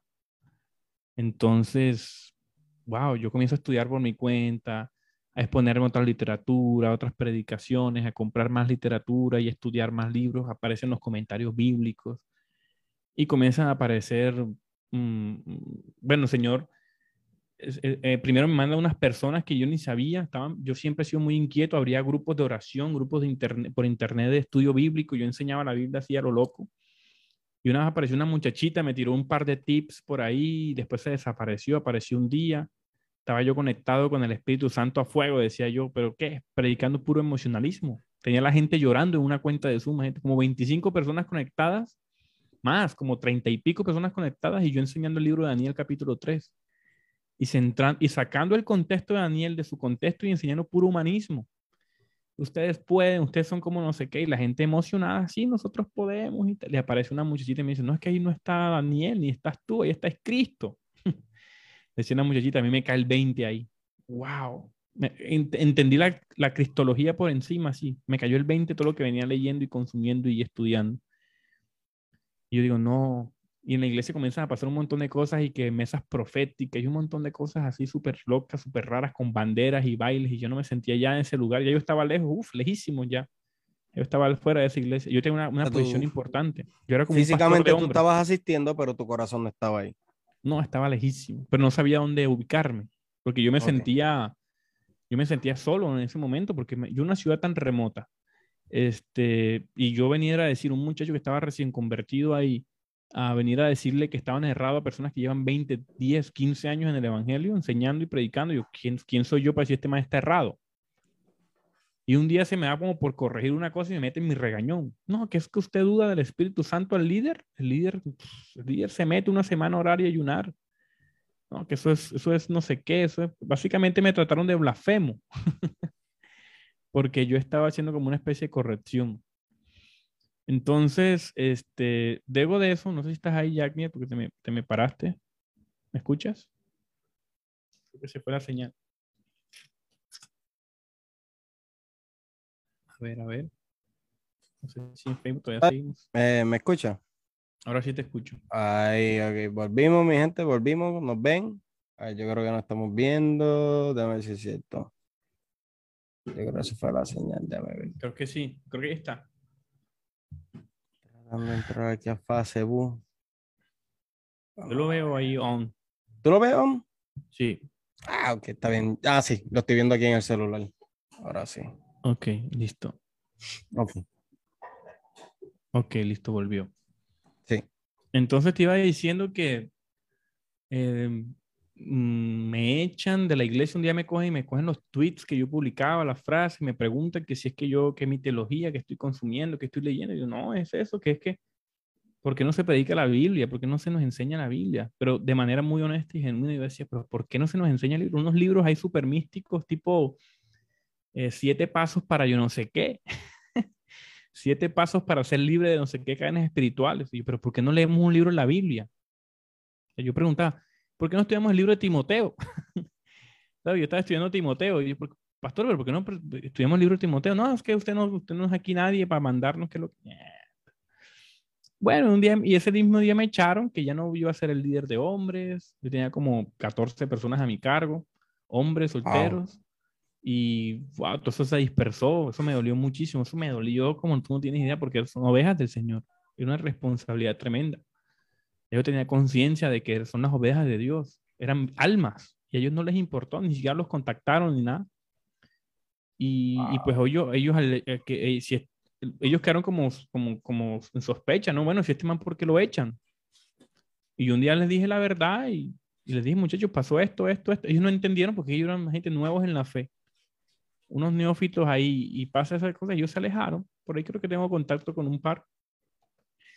Y a mí me echan, pero el Señor fue proveedor, Janiel, porque al día siguiente me escribe mi, el que es ahora mi pastor. Me escribe por Facebook. O sea, a mí me echan sin contacto ni nada y el pastor me escribe por WhatsApp que yo de qué ciudad soy y que yo por qué tengo ciertos conocimientos de la historia y ciertas doctrinas. Me preguntó. Y yo le conté la historia, no, pastor, me echaron de la iglesia y tal, no sé qué. Y vamos a ver te desahogaste, te desahogaste. Me decía, el Señor me mandó un proveedor ahí y también llamé esa misma noche, llamé a, Jorge Gil. Jorge Gil también fue como mi consolador en ese momento, el Señor lo puso de consolador y me aguantó las lágrimas, yo quedé como desolado porque quedé, me sentí, claro, coaccionado, ¿no? Que la cobertura. Y de ñapa el man, el mentiroso del pastor ese viene y me dice, es que tienes que tener cuidado porque usted queda ahora fuera la cobertura de, de, su pastor y usted va a quedar ahí, va a quedar ahí, no sé qué. Yo ha pasado muchas experiencias, entonces el man me metió como miedo, yo quedé como coaccionado psicológicamente. Pero bueno, yo hablaba con, con a Jorge y Jorge me dio mucho ánimo, la verdad que me dio mucho ánimo. Él, él, ¿Sabes cómo habla Jorge? Jorge Gil habla muy, eh, ¿qué va? Es que esa iglesia le queda pequeña, que no sé qué. O sea, me dio fue como, me empoderó, ¿no? no pero creo que son unas palabras correctas, que no, usted es fiel al Señor, usted está haciendo, tranquilo que tú estás fiel al Señor. Por experiencia me dio mucho ánimo, me dijo, Sonic, es, es el contexto local, estás en una ciudad pequeña, tal, tal. Me dio mucho, mucha sabiduría también en ese momento. Creo que también con Santiago, lo hablé un par de veces, Santiago le pasó lo mismo. Pero creo que mi pastor ahí en mi iglesia local visitó un par de iglesias, y creo que la iglesia, fíjate que el Señor me mandó una iglesia, un pastor reformado, que era el, donde yo, que lo que yo venía estudiando y lo que yo necesitaba. Entonces ahí comencé a congregarme también con unos hermanos aparte, unos hermanos que tenían ciertos conocimientos doctrinales, me regalaban más literatura, más libros, cositas así interesantes. Y después de un tiempo, como un año así sin iglesia por la pandemia, eh, pasé un año, después empiezan otra vez las, las, las, presenciales, después ya yo llego y me congrego en la iglesia, me, me, observan por unos meses, después arranco el proceso de membresía y hace como una semana, más o menos dos semanas, me dan mi, fue bastante, fue como un año de observación para poder darme mi membresía y ya, ya yo estoy ahí ya eh, poniendo en función mis dones, hago la parte técnica en la iglesia, ya voy enseñando, ya me, también me, me, pusieron a dar unas, me van a poner unas, unas clases en febrero de romanos, de romanos, entonces ahí voy, ahí voy en el camino del Señor, pero a mí lo que me apasiona es eso, enseñar, lo que, lo que más me apasiona. Voy a enseñar, la, les voy a dar la enseñanza que me costó la membresía en la otra iglesia. en teoría. Qué y cosas, ¿no? Y estoy más equipado que, mira esta. Y adiós. Mira, esto, esto, es una Biblia, un comentario bíblico de Romanos. Ah, espérate, son... ah, no, yo pensé que era una Biblia. No, es un comentario bíblico de la carta romana. es una cosa buena. Un monstruo. Ahora sí que sí. Sí, señor. Por Ahora eso es mi como- labor, es, mi labor ha sido eso, enseñar romanos y que la gente le caiga el 20. Que el Señor use eso. Usted quiere entender el evangelio bíblico, varón, estudie romano. Sí. Ya, con romano es suficiente. Te van a caer un montón de velos ahí. Mira, lo que, como yo digo ahorita, igualmente, cuando yo me convertí, lo que fue el libro de, de Romano y el libro de el Evangelio de Juan, esos fueron mis dos libros definitivos para afincarme en el cristianismo. Sin dibujo, puse Manuel ahí. Sin dibujito, sin dibujito. Puso en el comentario. Dice aquí una pregunta. Si te hubieras quedado en esa iglesia sin cuestionar, etcétera, ¿crees que ahora estarías casado? Eh, pues la verdad no sé. No, no, no, no veo por qué la pregunta al caso. Realmente como que es que mi hermano, mira, no sé, no sé si voy a sonar muy evangelicón, no sé qué voy a, cómo voy a sonar yo aquí. Aleluyón, es como tú dices, aleluyón. Como aleluyón o qué, pero cuando yo, a mí me cae la conciencia de entender el evangelio, para mí no hay nada más importante. O sea, o sea, para mí lo demás se convirtió en algo como secundario, como que el Señor va a proveer cuando quiera. O sea, para mí hoy en día, el centro de mi vida, el centro de mi trabajo y mi excusa para trabajar, para vivir, es, es mi trabajo secular. Y si, y si el Señor provee una esposa, que provee, si no, gloria a Dios también. Que para mí ese tema de, de, de esposas y de trabajo y de economía, eso pasó como un segundo plano, ¿me entiendes? Creo que el Señor me ha ayudado a tener una mirada más trascendental de la vida y creo que mi relación con Padre, con Dios es más importante. Eh, creo que es lo que un cristiano coherente con la escritura, cuando lo entiende, eh, pues yo creo que las demás cosas pasan a un segundo plano. No quiero decir ahora, voy a sonar tan radical aquí, que es que, que soy como Pablo, que ya quiero que Cristo venga, cosas así. No, no, no. Pero de manera genuina y honesta, hermano, creo que esas cosas como el matrimonio, como el trabajo, como otras cosas, creo que han pasado a un segundo plano. Yo lo doy el nivel de importancia jerárquico como la Biblia me enseña, ¿no? Primero mi Dios y lo demás que el Señor provea. Gloria a Dios, porque el Señor da y el Señor quita. Así es. Y, y paradójicamente, hermanos, miren, esto es un testimonio, insisto que a mí no me interesa. Mientras más he quitado mi mirada en las cosas materiales, más el Señor me ha proveído. Y yo creo que si yo no tuviese esa mirada, la provisión de Dios en este momento me hiciese daño. Porque el Señor me ha proveído laboralmente, económicamente muchísimo, de verdad, más de lo que yo a veces puedo manejar. Entonces, creo que la bendición de Dios ha llegado por la conciencia de esas cosas que el Señor me ha permitido tener. Uh, creo que se fue. Estoy aquí, estoy aquí. Ok. Es la computadora que por alguna razón la pantalla se fue como que en blanco. Tú me escuchas, ¿verdad? Sí, te escucho perfecto. Te veo Ah, también. Ok, ok, ok. Ah, ok. Ahí volví, ahí volví. No, el, el internet. Oren, mi gente, que el diablo quiere fastidiarme esta, esta entrevista. Oye, es la primera entrevista que yo hago en meses. Desde mayo fue la última entrevista que yo hice de mi trayectoria. Y esto no es cuestión de que no esté seteando las cosas como estaban. Simplemente, pues, la computadora se estaba portando un poquito mal. Ok. Ok, pues ahí estábamos, ¿verdad? Que estaba hablando de lo de la pregunta que hizo. ¿Dónde está? Eh, ah, no me deja ver la pregunta de la hora. Que si te hubieras quedado en esa iglesia, si tú crees que te hubieras casado, etcétera, tú contestaste que no, ¿verdad? Déjame ver si puedo entrar aquí al perfil Como nuevamente. ver whatever, ¿no? Ajá. Que es como que. Déjame entrar por aquí. Estoy volviendo nuevamente al live para ver las preguntas. Ok. Ahí volví al, al chat como tal. Ok, perfecto. Ok, entonces, ¿qué fue lo que te llevó a la apologética? Porque normalmente las, las personas casi siempre lo primordial por lo que se interesan normalmente es por la teología bíblica y sistemática. Eso es como que el boom de, de los, evangeli- los evangélicos cuando van a estudiar la Biblia es teología bíblica y sistemática. ¿Por qué la apologética? Ok, bueno, cuando yo estaba en la iglesia anterior, antes de, de- de- de ese famoso ayuno que te comento, eh, Ujú. hay un seminario supuestamente bíblico y había una materia que se llamaba apologética. Y yo decía, ¿por lo qué? Y la googleé. apologética, defensa razonable, tal, y eso me llamó, la misma, mismo concepto, hasta semánticamente, estéticamente me gustó, apologética, Apolo, decía yo, oh, ya yo conocía más o menos la terminología, Apolo, el dios Apolo, yo, defensa, defensa, eso me, me caló en el corazón, y me conseguí un librito por ahí de, apologética, y mi líder en ese momento me, me regaló más que un carpintero, y cuando me leí más que un carpintero, hermano, de ahí para adelante, eso fue hace años, no sé ni cuánto, como cuatro o cinco años creo que fue ese, ese regalo. Ese libro me lo leí como cinco veces, porque pensé que era el máximo, el libro máximo. Para mí era el mejor libro del mundo. Y yo no en ese tiempo tú no conocías ni a William Lane Craig, Frank Turek, tú no conocías a ninguno de esos. Ninguno.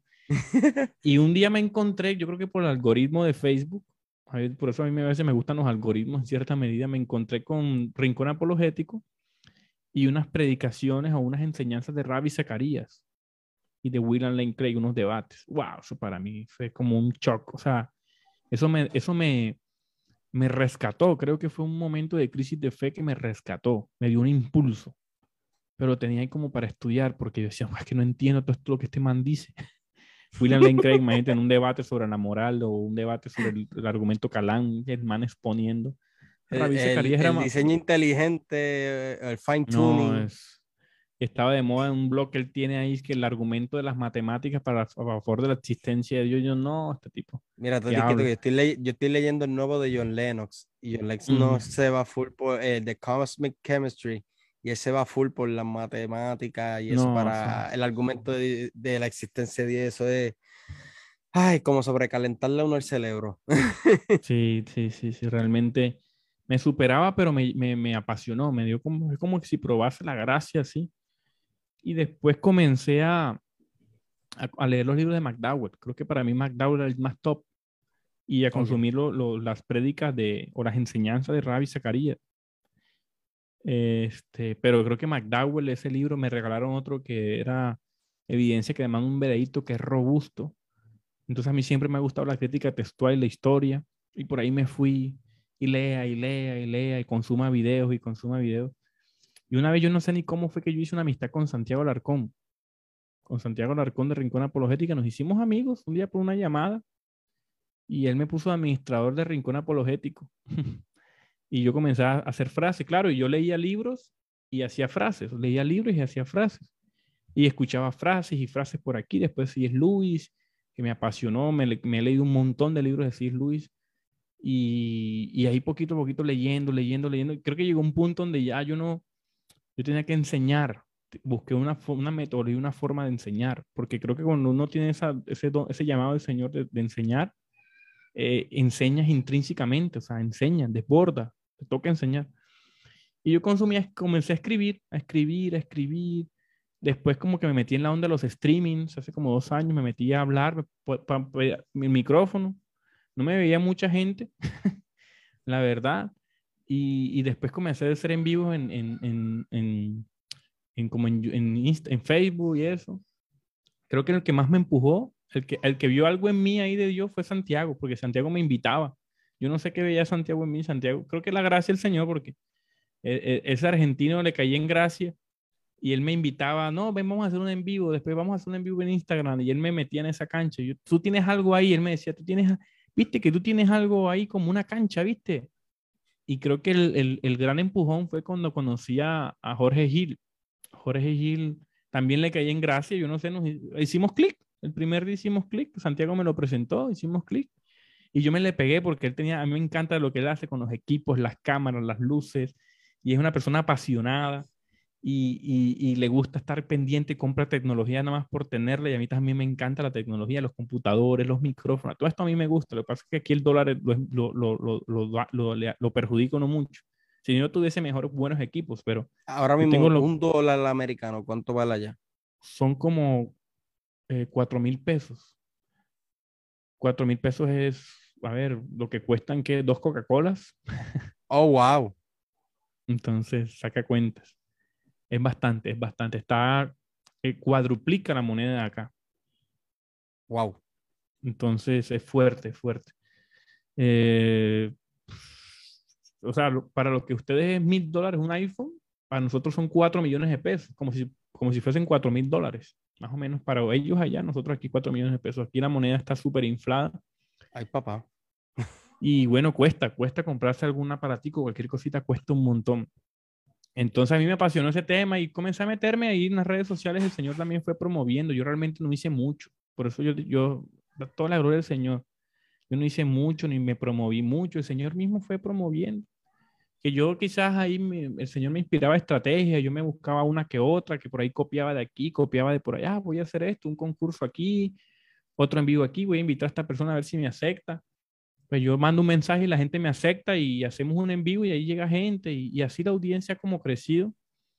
Pero yo creo que es la gracia del Señor, eso no es más nada, hermano, no hay que buscarle más nada. Usted quiere, le gusta hacer contenido, quiere, a eche para adelante y pide al Señor que le respalde y si no, pues gloria a Dios y si sí, pues gloria a Dios también.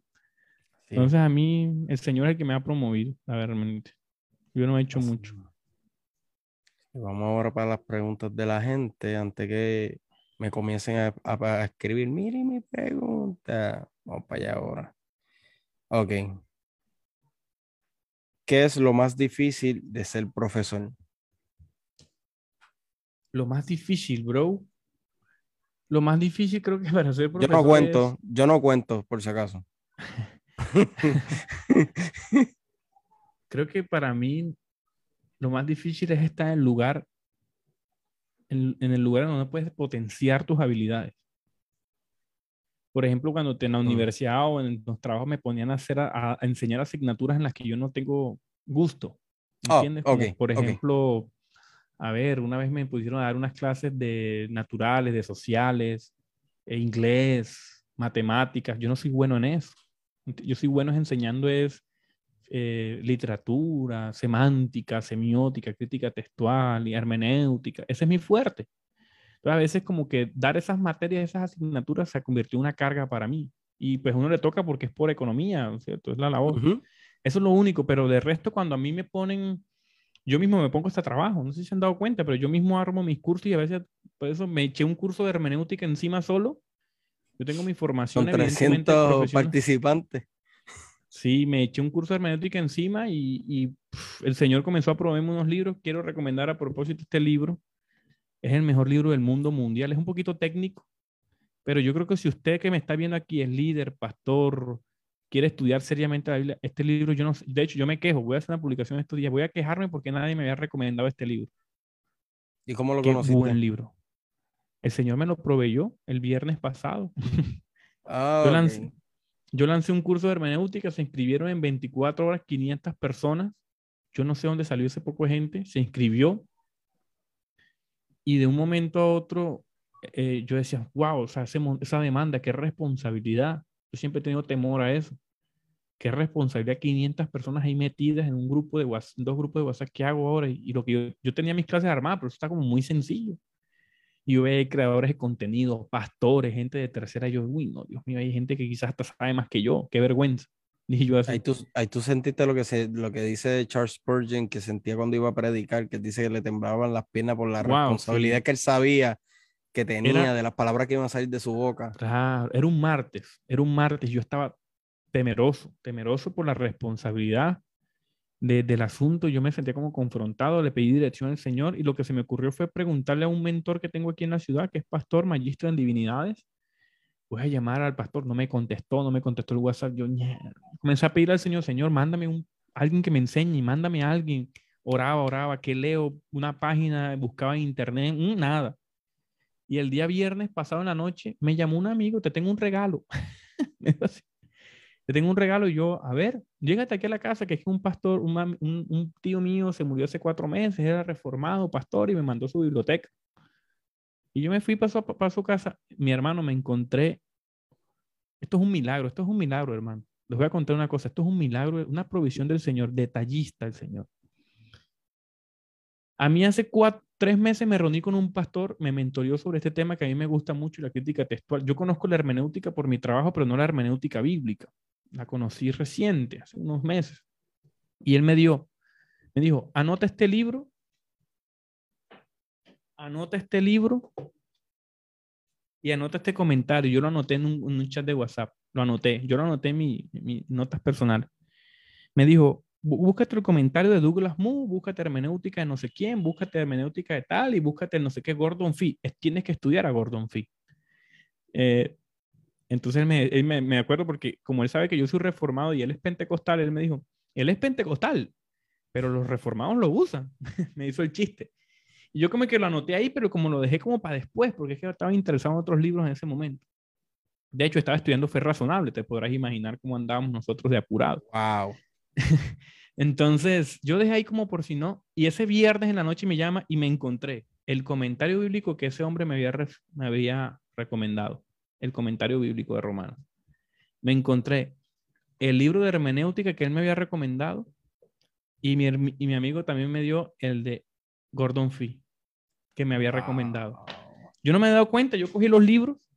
Oye. Fuiste para tu casa contento, fui para mi casa. ni te había fijado. Uy, unos libritos de hermenéutica, voy a fortalecer, provisión del Señor, voy a fortalecer los, el cursito que voy a dar, me deo esos libros este fin de semana y hago un curso bien, bien poderoso. Hago la clase bien poderosa. Cuando llego a la casa y me cae como el 20, ¿no? Como que, oye, yo venía orando por eso. Y se me dio por revisar la lista que me había dado el pastor Marvin, se llama Y era la misma lista, brother. O sea, y de ñapa me llama ese mismo día un señor de Estados Unidos para decirme, oye, te voy a regalar unos libros. ¿Y será que podemos tener una reunión? Me gustaría explicarte unas cosas. o sea, el señor me mandó los libros y el sábado en la mañana me mandó un, un, estudiante de maestría de un seminario en Estados Unidos. Le hice un par de preguntitas y me orientó unas cositas. O sea, señor proveyó. Y el fin de la semana me leí. El fin de semana me cogí este libro y me lo leí todo. Y cogí repasé este libro, hermanos, y, fue inevitable llorar. Fue inevitable sentarme como un niño aquí en mi alfombra de noche y sentir un abrazo del Señor, como que te estoy dando. Tú me estás pidiendo, aquí está. Hermano, yo, yo, yo, yo, les hago esa pregunta a la gente, ¿cómo no darle la gloria? ¿Cómo no de terco, no? ¿Cómo no depender enteramente del Señor? ¿Cómo, cómo menguar en nuestra fe? Porque mientras uno es más débil, mientras uno es más débil, mientras uno más necesita, mis hermanos, el Señor con su, con su gracia sobreabunda sobre nuestra vida. Eso es una relación personal con Dios. Yo, yo le pido al Espíritu Santo y al Señor que ustedes busquen realmente una relación. Dependa de Dios. Mientras menos, mira hermanos, mientras más se nos salga de las manos, mucho mejor. Porque quiere decir que el Señor tiene en control las cosas. Eso yo recuerdo que me pasó, no voy a mencionar el nombre de la persona porque nos conoce a ambos. nos conoce a ambos. Que me regaló un libro que yo anhelaba mucho, pero es bien costoso. Y cuando yo vi que el libro me llegó, yo me eché a llorar. Pues porque fue exactamente para el tiempo que me quedé sin empleo por la condición de salud mía. Este fue eh, justamente en ese tiempo. Y pues cuando llegó que me llegó el eh, me había dicho, ah, mira, pues, pues el libro, bla, bla, bla. Yo lo tengo si llega, pues bien, si no, pues también, porque no me quiero ilusionar. Cuando llegó que el libro llegó, a mí se me aguacharon los ojos y yo estuve todo el día dándole gracias al Señor porque yo decía, wow. O sea, Señor, el momento en que más yo anhelaba este, este libro, etcétera, y qué sé yo, o sea, tú me lo diste sabiendo que yo no tenía nada. O sea, tocaste, una, tocaste a una persona que, ¿verdad? Caí en gracia con él y pues me hizo ese obsequio. Y fue el libro de Fundamentos Filosóficos para una Visión Cristiana. No, bueno, de, declaro y decreto y profetizo que ese libro lo puedes mandar aquí a Colombia, que con mucho amor lo recibo. No, acá en Puerto Rico se podía, se podía comprar, pero Sacho, el, el, el detalle. El, no, el, el, manejo y envío. Mm. vale, más caro que el libro. Bueno, igual yo voy a estar ahí cerquita, ahí en, en República Dominicana, ahorita en enero, cualquier. Hay que, hay que coordinar eso sí o sí.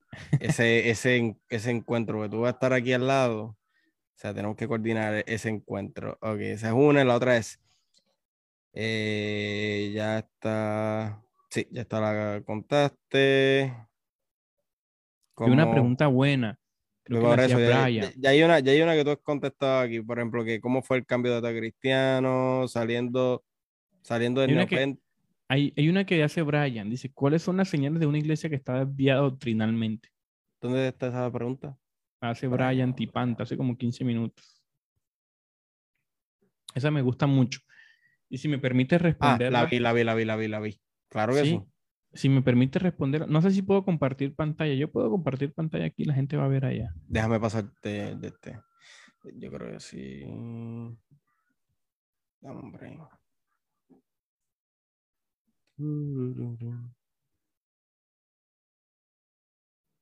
A ver. Verifica ahora. Sí. Ok. Ahí se debe estar viendo la pantalla. ¿Tú la estás viendo? Sí. Bueno, mis hermanos, yo creo que esto es muy básico. Esto es de las primeras cosas que enseñan en un seminario o en clases básicas. Y es la historia de la iglesia. Estudiar la historia de la iglesia, los, los credos y las confesiones de fe. Porque te va a permitir a ti manejar un balance. Miren, nuestro estandarte, específicamente como protestantes, ¿cierto? Como no católicos, sino protestantes, nuestra base doctrinal es la Biblia, ¿cierto? Ahora, históricamente han habido credos y confesiones de fe, o sea, debates, charlas, encuentros, sínodos históricamente, en donde, donde se han debatido las doctrinas. Y, hay unas, y es donde se ha establecido cuáles doctrinas son sanas y cuáles no son sanas son falsas doctrinas o herejías. Entonces, ¿cómo no salirse de, la sana doctrina estudiando full la Biblia como base y estudiando esas confesiones de fe y esos credos y específicamente la historia de la iglesia? ¿Qué ha creído históricamente la historia de la iglesia? ¿Cuál es nuestra, cuál es nuestra herencia reformada? ¿Por qué nosotros en el 1500, perdón, en el, en el siglo XVI, por qué nosotros volvimos a la Biblia? porque llegó un momento donde la Iglesia Católica tenía tantos dogmas creados por humanos que en un momento se salieron de las doctrinas fundamentales. Dogmas, o sea, cosas añadidas a la escritura. Y se desviaron, que ellos mismos tuvieron que lanzar una contrarreforma para volver a ciertas doctrinas fundamentales. Los, los, protestantes hemos abrazado el dogma de la sola escritura, de volver a la escritura. Todo lo que no está en la escritura no es bíblico, no es cristiano, no es creyente, no es sano. Entonces, es una posición segura.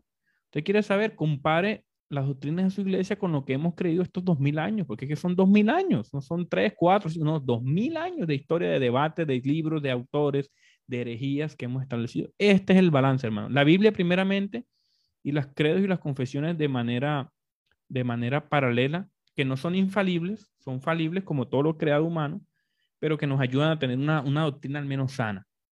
Y siempre vamos a tener diferencias y siempre vamos a tener ciertas discrepancias. Yo discrepo con mucha gente, mucha gente me hace memes y tú ves que me hacen bullying. Bendito, cuántas veces tú y yo no nos ponemos a discutir en los chats. Exactamente. Exactamente. pero, hay queremos.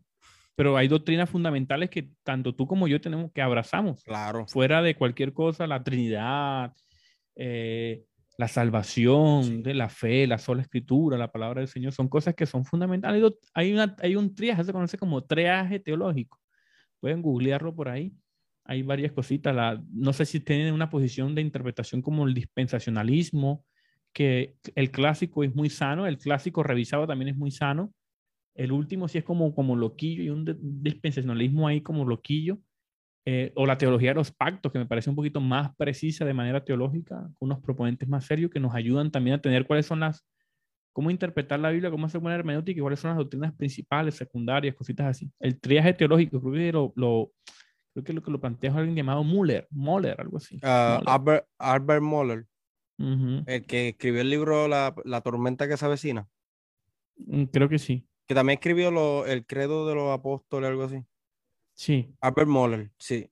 Sí, que yo creo que él está constante con, con su Michelin, correcto, si no me equivoco. Epa. Epa. Ajá, sí, ah, pues es el mismo, es el mismo.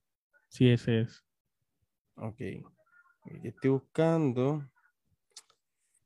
Ok, esta yo creo que es bastante buena, porque alguien tiene que estar preguntándosela, pero no se va a atrever a escribirla. ¿Cómo es la mujer ideal para ti? Eh, a ver, hoy casualmente yo creo que yo veía esa pregunta y yo decía, esta pregunta es recurrente. De hecho, me la hacen muy seguido, sino que no la Por eso mismo, porque es una pregunta que te hacen tanto, pero pues... Pero yo creo que hay dos, yo no soy tan complicado como la gente, como, como algunas personas piensan. Yo no soy muy complicado, yo, yo nada más tengo dos estándares, eh, Daniel, que ame el Señor con todo su corazón, con toda su alma y con toda su mente, y que me guste. físicamente, no sé, ya. Son dos cosas que son, son sencillas, pero es un filtro grande. El que me diga a mí que el amor es un filtro para el físico es un mentiroso. no, puede pasar, puede pasar, porque yo debo confesar que hace un tiempo a mí alguien me gustaba, pero era por el amor y la devoción que tenía para servir al Señor y no era alguien súper atractivo. Lo que pasa es que, pero me gustaba cómo amaba al Señor y eso a mí me atrajo. No era la más hermosa físicamente, pero tampoco era fea, pero me, me atrajo esa pasión. Simplemente entendí que no, no, no, no, como que no, no teníamos las mismas visiones y creo que no, no era un tiempo, no era el tiempo, pero sí, yo creo que puede pasar en algún momento. Y yo he escuchado a hermanos que dicen que se han enamorado por esa misma pasión con las que las mujeres, que no son las grandes atractivas, que no son el gusto o el, tipo de mujer que les gusta, pero ese servicio del Señor, ese amor, esa devoción del Señor los ha cautivado. A mí me ha pasado. Yo tuve un gusto por una persona así. Bueno, ejemplo bíblico, Jacob y Lea. La gente dice que Lea era, era fea, pero Jacob, ¿cuántos hijos no tuvo con ella? no era tan fea entonces. Qué obediente. no, Sacho. La gente dice, no, que él era fea, sí, pero le tuvo un par de hijos tanto antes de estar con, con Raquel como después de estar con Raquel. Amén. Esta yo la encuentro bastante buena, mira. En el, digo, yo te la iba a preguntar como quiera, pero de una manera no tan, no tan teológica. Dice, en el hipotético caso de que Dios le llame a ser pastor, ¿cuál será, sería su reacción? No. Así como, no, no puede ser, bro.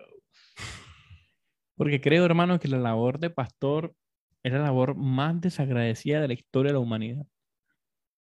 La más desagradecida.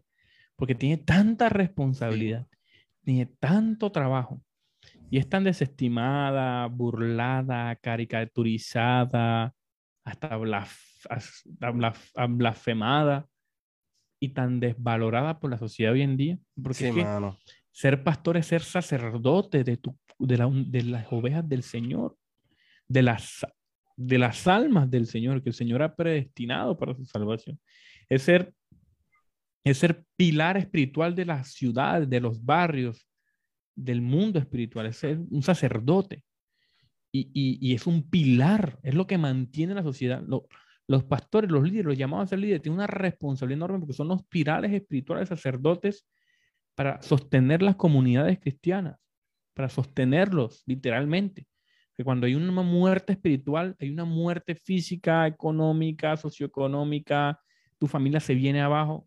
Entonces, el, el mundo espiritual aunque la gente lo niegue, no lo confiesa, hasta el más ateo, ateo, ateo, entiende que hay una realidad espiritual, es muy importante. Pero la sociedad hoy en día, por cierto mal testimonio de, la, de, muchos, de muchos eh, pastores, falsos maestros, pues lo ha tenido en poco. Entonces yo realmente, últimamente, como que no le tengo miedo. Eh, yo sospecho, sospecho que en algún momento quizás el Señor me vaya a traer eso, pero yo hoy, hoy, hoy en día prefiero este, no tener esa carga. Le pido al Señor que me no Yo prefiero predicar, me gusta predicar, pero no es lo que a mí me guste, ¿no? No es lo que yo quiero, es lo que el Señor resigne. Pero yo soy feliz en un púlpito, yo soy feliz dando clases, yo soy feliz poniéndome a leer, ah, voy a hacer esto aquí.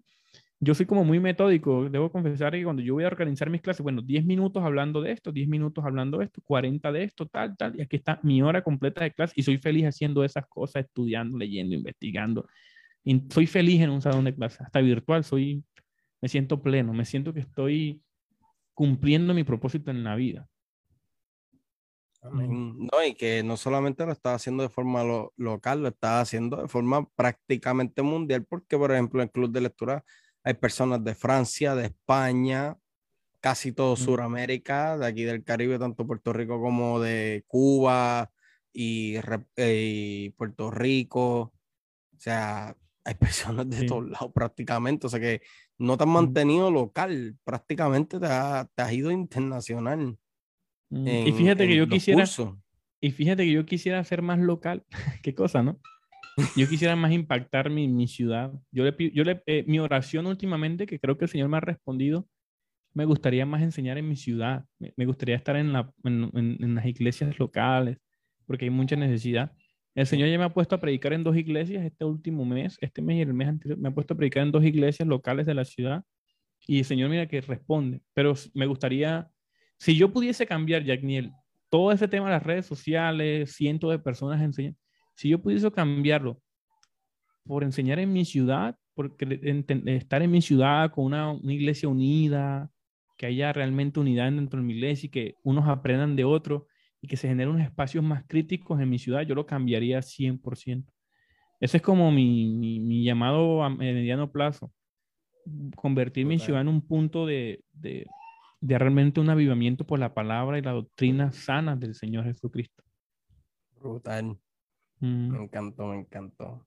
Y aquí Giancarlo pregunta que este es compatriota, compatriota también, de aquí de Puerto Rico también. Dice, ¿cuál es eh, tu posición en deliberaciones o deliverance, ponen entre comillas, ya que es un movimiento que va en crecimiento? Deliberaciones. Mm, ¿A qué se, allá le dicen exorcismo, es que le dicen en Colombia, ¿verdad o no? Ah, ok. A ver, hay dos posiciones, ¿no? A mí se me enseña en mi seminario, yo estoy haciendo una maestría en teología. Los grandes maestros que yo admiro muchísimo ellos son un poco más moderados en esa respuesta. De hecho, eh, un, gran pastor que admiro mucho tiene una posición bastante, no sé, como atípica.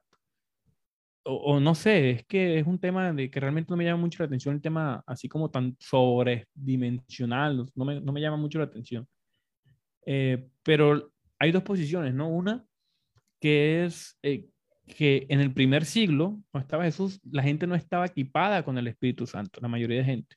Había gente, eh, habían tabernáculos vacíos. Las personas no tenían el Espíritu Santo, eran cuerpo y alma. Y era más fácil el, para el demonio poseer a una persona, porque habían posesiones. Uno no lo niega nada. En el primer siglo habían posesiones.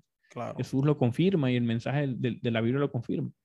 Pero con el tiempo han venido desapareciendo, dicen ciertas posiciones un poquito más reformadas, asociacionistas, que porque hay, ahora el Espíritu Santo habita en la gente, hay menos posesiones. se, ve, se ve menos hoy en día, porque es que miren, si tú sacas la cuenta, la comunidad de primer siglo local eran comunidades de 20 mil, 30 mil y habían cuatro o cinco endemoniados por regiones.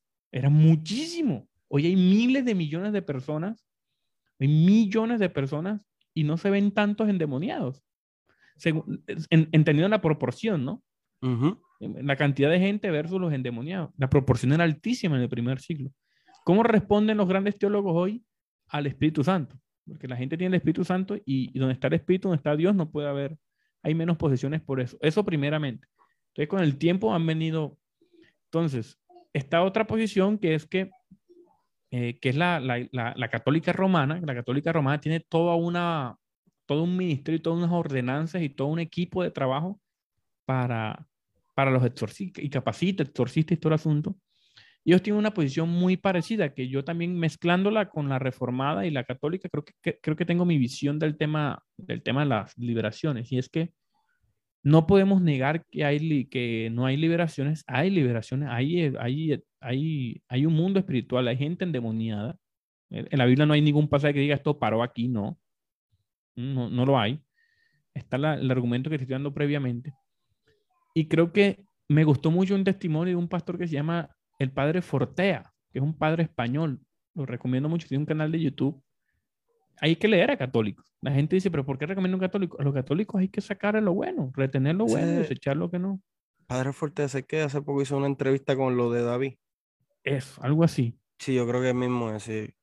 Y el tipo era exorcista muchos años, él decía, de las, del 99%, yo creo que el tipo, creo que, voy a tirar un número aquí, pero él dijo que hacía más o menos 100 por año. 100 exorcismos por año alrededor, por todo el mundo. Wow. Y el tipo decía que de las 100, 99, él podría decir que sí, lo más probable era que eran problemas psiquiátricos. Lo más probable.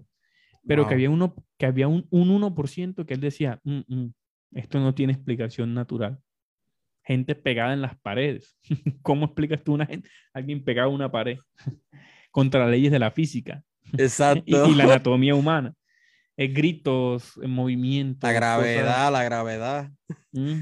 Entonces él decía que, que sí, que habían cositas que él no podía explicar y que evidentemente sí hay. Creo creo que me parece la posición más confiable y más prudente y más honesta que he escuchado.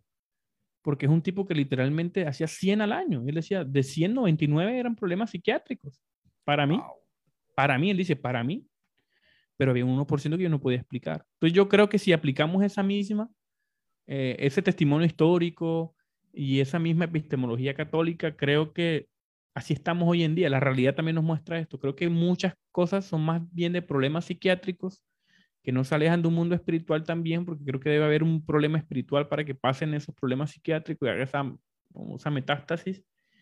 Y, creo que también la iglesia pentecostal ha exagerado un poco, ¿no? Hay unas iglesias pentecostales que, que como que a ciertas manifestaciones todo es espíritu, muchas cosas. Yo he visto un par de exorcismos. Yo he visto un par de, he sido testigo un par de aparentes exorcismos, pero como son cosas sobrenaturales, si yo le pudiera una explicación natural, ya no dejaría de ser sobrenatural, ya dejaría de ser sobrenatural. Entonces son cosas que no podemos explicar ni tenemos, nos toca especular por nuestra limitación Correcto. En, este, en este panorama. Correcto. Aquí contestando una de las preguntas. Ok. Había una muy interesante y buenísima por aquí. Estoy buscando. La pues se me fue. Ay, Jesus. Ok, mira aquí. Ok. ¿Esto no? No. Sí, sí, sí, sí, sí. Es aceptable y tolerable la interpretación alegórica sobre pasajes históricos donde la Biblia solamente intenta exponer un suceso histórico, valga la redundancia, aunque al interpretarlo de tal manera no se enseña alguna herejía o algo antibíblico? Uh, eso es una buena pregunta. Sí. A ver, yo soy como un mix, hermano. Yo soy un pente reformado literal. yo literalmente soy. Mira, yo al principio, cuando conocí a Jonathan, yo dije: Jonathan es un reformado sensacionista. No puede ser sensacionista. Hmm. Pero, sensacionista. Sí, yo cada vez me convenzo más que cada vez soy más penta reformado. Eh, ¿A qué me refiero yo con eso? Porque cada vez que estudio las doctrinas pentecostales clásicas, las, el dispensacionalismo, por ejemplo, lo estuve estudiando un ratico, la teología de los pactos, vemos que cada una tiene su debilidad y algunas tienen sus fortalezas. A mí me gusta coger de lo que más me gusta de aquí y lo que más me gusta de acá. es una, una ventaja, ¿no? Entonces, no me caso con un sistema teológico 100%, sino que lo que, yo, lo que a mí me parezca bíblico, coherente, lo abrazo y lo estudio. A mi nivel, a mi nivel. a mi nivel. Lo abrazo, lo entiendo. Entonces, ¿qué veo? ¿Qué veo? Que una de las ventajas de la interpretación dispensacionalista o de la postura dispensacionalista clásica es que hay ciertos pasajes del Antiguo Testamento en los que uno puede tener una continuidad de promesa. Por ejemplo, hoy estamos bajo la promesa de Abraham. Somos la respuesta a la promesa de Abraham, que seremos como la arena del mar, incontables. hacemos parte de ese pacto, de esa promesa. Entonces, una de las cosas eh, de la teología pactual es que hay un nuevo pacto el Señor hace muchísimas cosas nuevas. Entonces, si uno tiene mucho cuidado, desestima muchas cosas del Antiguo Testamento que tienen, que tienen practicidad y que es un complemento, no un cambio de parecer de Dios. ¿Algo entender? Entonces, yo, yo veo ciertos pasajes del Antiguo Testamento como que sí, uno, yo, yo soy un poquito más, e, esto es, esto es una metodología de interpretación hermenéutica, histórico-gramática, histórico-gramático. Yo soy un poquito más histórico, gramático y en algunas cosas soy literalista. Eso es un poquito más dispensacional, pero tampoco se aleja de, la de, la teología del pacto, la teología pactual. Entonces, yo creo que cada libro tiene una intención. Cada libro tiene su parte alegórica. Cada libro hay que hacer la alegoría. Cada libro hay que hacer presuposiciones teológicas. Y hay ciertos libros por su tipo de literatura que hay que hacer un estudio muy minucioso de palabras en su contexto correcto. A mí me encanta el Nuevo Testamento. Yo debo confesar que el Antiguo Testamento no es que lo he dejado, lo he desestimado, pero creo que uno no puede ser experto en Antiguo y Nuevo a la vez. Creo que uno tiene que especializarse para ser muy bueno en algo. Creo que yo he decidido últimamente estudiar más el Nuevo Testamento. y en algún momento seguiré estudiando el Antiguo Testamento, pero hoy me parece que el Nuevo Testamento, porque está Cristo revelado, Él es el canon, es el cielo, es la revelación máxima, creo que yo le di un poquito más de importancia. Y para ser más, ya dando ese contexto y ser más preciso en mi respuesta, mis queridos hermanos, a la persona que preguntó, hermano, depende qué, qué libro es, qué pasaje es, qué historia es. Pero evidentemente Cristo está ahí y hay que buscar a Cristo. Esa es la verdad. Seas tú dispensacionalista, teólogo pactual, tengas otro sistema de interpretación, todos estamos de acuerdo en algo. Y es que Cristo está en toda la escritura de manera uniforme. Ahí es que es lo que hay que hacer, buscar a Cristo ahí. Así mismo es. Así mismo es. Así que Jonathan, ¿verdad? Te agradezco un montón. Vamos ya para las últimas preguntas, que son las que yo dije que iba a dejar para el último, porque son las más obvias porque son las más que te hacen en todo y cada uno de los lives. ¿Qué libros tú recomiendas para comenzar en la apologética y por qué? Para alguien que no sepa absolutamente nada, que nunca en su vida haya escuchado la palabra apologética, que sea alguien tan ignorante en cuanto al nombre, ignorante no lo digo en el forma de la palabra ignorante, insulto, sino que la falta de conocimiento como yo que fui a una tienda de libros en Estados Unidos muy conocida, pregunté por libros de apologética y me preguntaron qué tipo de religión era esa para saber a, qué sección llevarme. y yo, no, eso no es una religión. Ese chiste yo creo que se lo conté a Jorge Gil, esa anécdota, mejor dicho, no chiste, es anécdota, para mí fue frustrante. ¿Qué mm. libro tú recomiendas para comenzar? A ver, ¿qué libro? En la apologética específicamente. En la apologética, exacto. Que es tu special. Ok. Yo creo que así. Mm, mm, mm, bueno, el por donde yo empecé, creo que el mejor libro para empezar es el Más que un carpintero de Joseph McDowell. Es pequeñito, es de bolsillo, es digerible, toca como siete, ocho puntos críticos de la apologética y, y por ahí puedes empezar. Ese es el primer libro.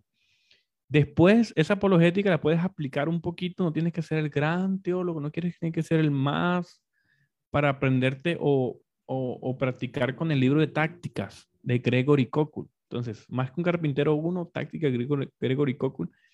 Y yo creo que para tener esta visión un poquito más, más, ¿cómo se llama? Mm, Amplia no, más armoniosa con los, con, los, con, los, con los hermanos que no comparten la misma forma de interpretación bíblica, cosas así. Creo que lo mejor que uno puede comprarse es el libro de mero cristianismo, porque es un tipo que eh, está tachado de ecuménico, de hecho la, su teología está, tachada de ecuménica, pero cuando tú maduras en tu fe, creo que hay un libro que hay que leer nuevo en la fe, mediano en la fe y ya viejito en la fe, maduro en la fe. Porque cada vez que tú más lo lees, más lo descubres. Esta gente está, miren, hermanos, el libro de mero cristianismo está escogiendo una mente brillante de un tipo que fue ateo, que fue apologista, que fue doctor en la literatura medieval, tenía conciencia histórica y que además tuvo una gran madurez y una gran relación con personas que no compartieron su misma visión de fe, como católicos, metodistas, presbiterianos, este, gente radical, católicos. Entonces, un tipo que fue muy maduro y que siempre tuvo propuestas interesantes. O sea, propuso. No, no vino a decir lo que ya venían diciendo los demás, sino que él, él cogió lo que venían diciendo todos los demás, las discusiones y las armonizó en Cristo. Por eso su libro se llama Mero Cristianismo. Es una, es una joya de la literatura apologética y, y teológica. Realmente es un libro que te ayuda a madurar. Hay un capítulo que es mi capítulo favorito. Creo que fue, creo que fue un gancho izquierdo a mi, a mi orgullo, que se llama Orgullo el libro. El, libro, el capítulo se llama Orgullo. Y hay un libro que se llama, hay un capítulo que se llama Fe. Hay ah, dos capítulos que se llaman Fe.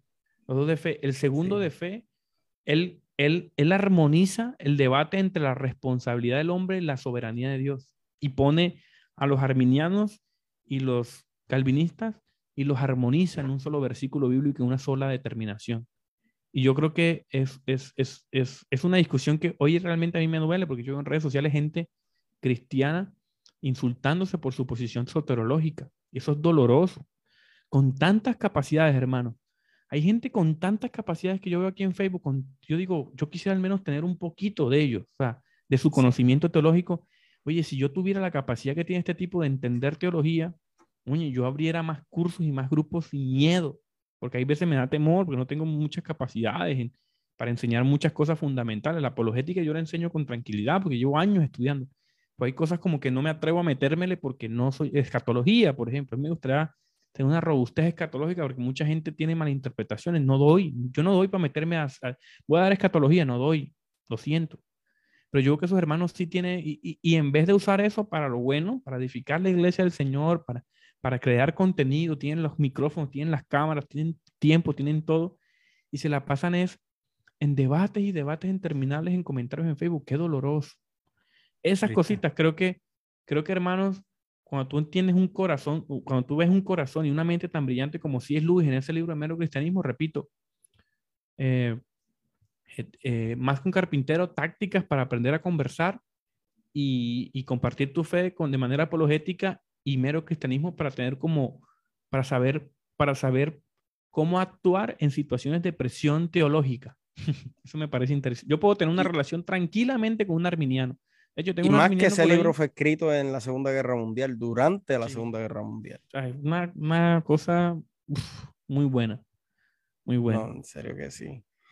Y nada, mano, de verdad quiero agradecerte mucho por este tiempo que nos has dedicado, por eh, que al fin se dio esta entrevista después de casi un año planificándola, pero antes de irnos, quisiera, ¿verdad?, que compartiera tus redes sociales, aunque las tengo fijadas en, el, en la descripción del video, están todas las redes sociales, están las de Jonathan, están las mías, está mi Instagram, eh, mi canal de YouTube, está, yo creo que está TikTok, no estoy seguro, al igual con Jonathan, y está la página web de Club de Apologética de Jonathan, en el cual pueden encontrar múltiples cursos este, eh, de apologética y de incluso de, teología también. O sea, no sé si mm. quiera hablar de eso, compartir pantalla ahí para que puedan ver.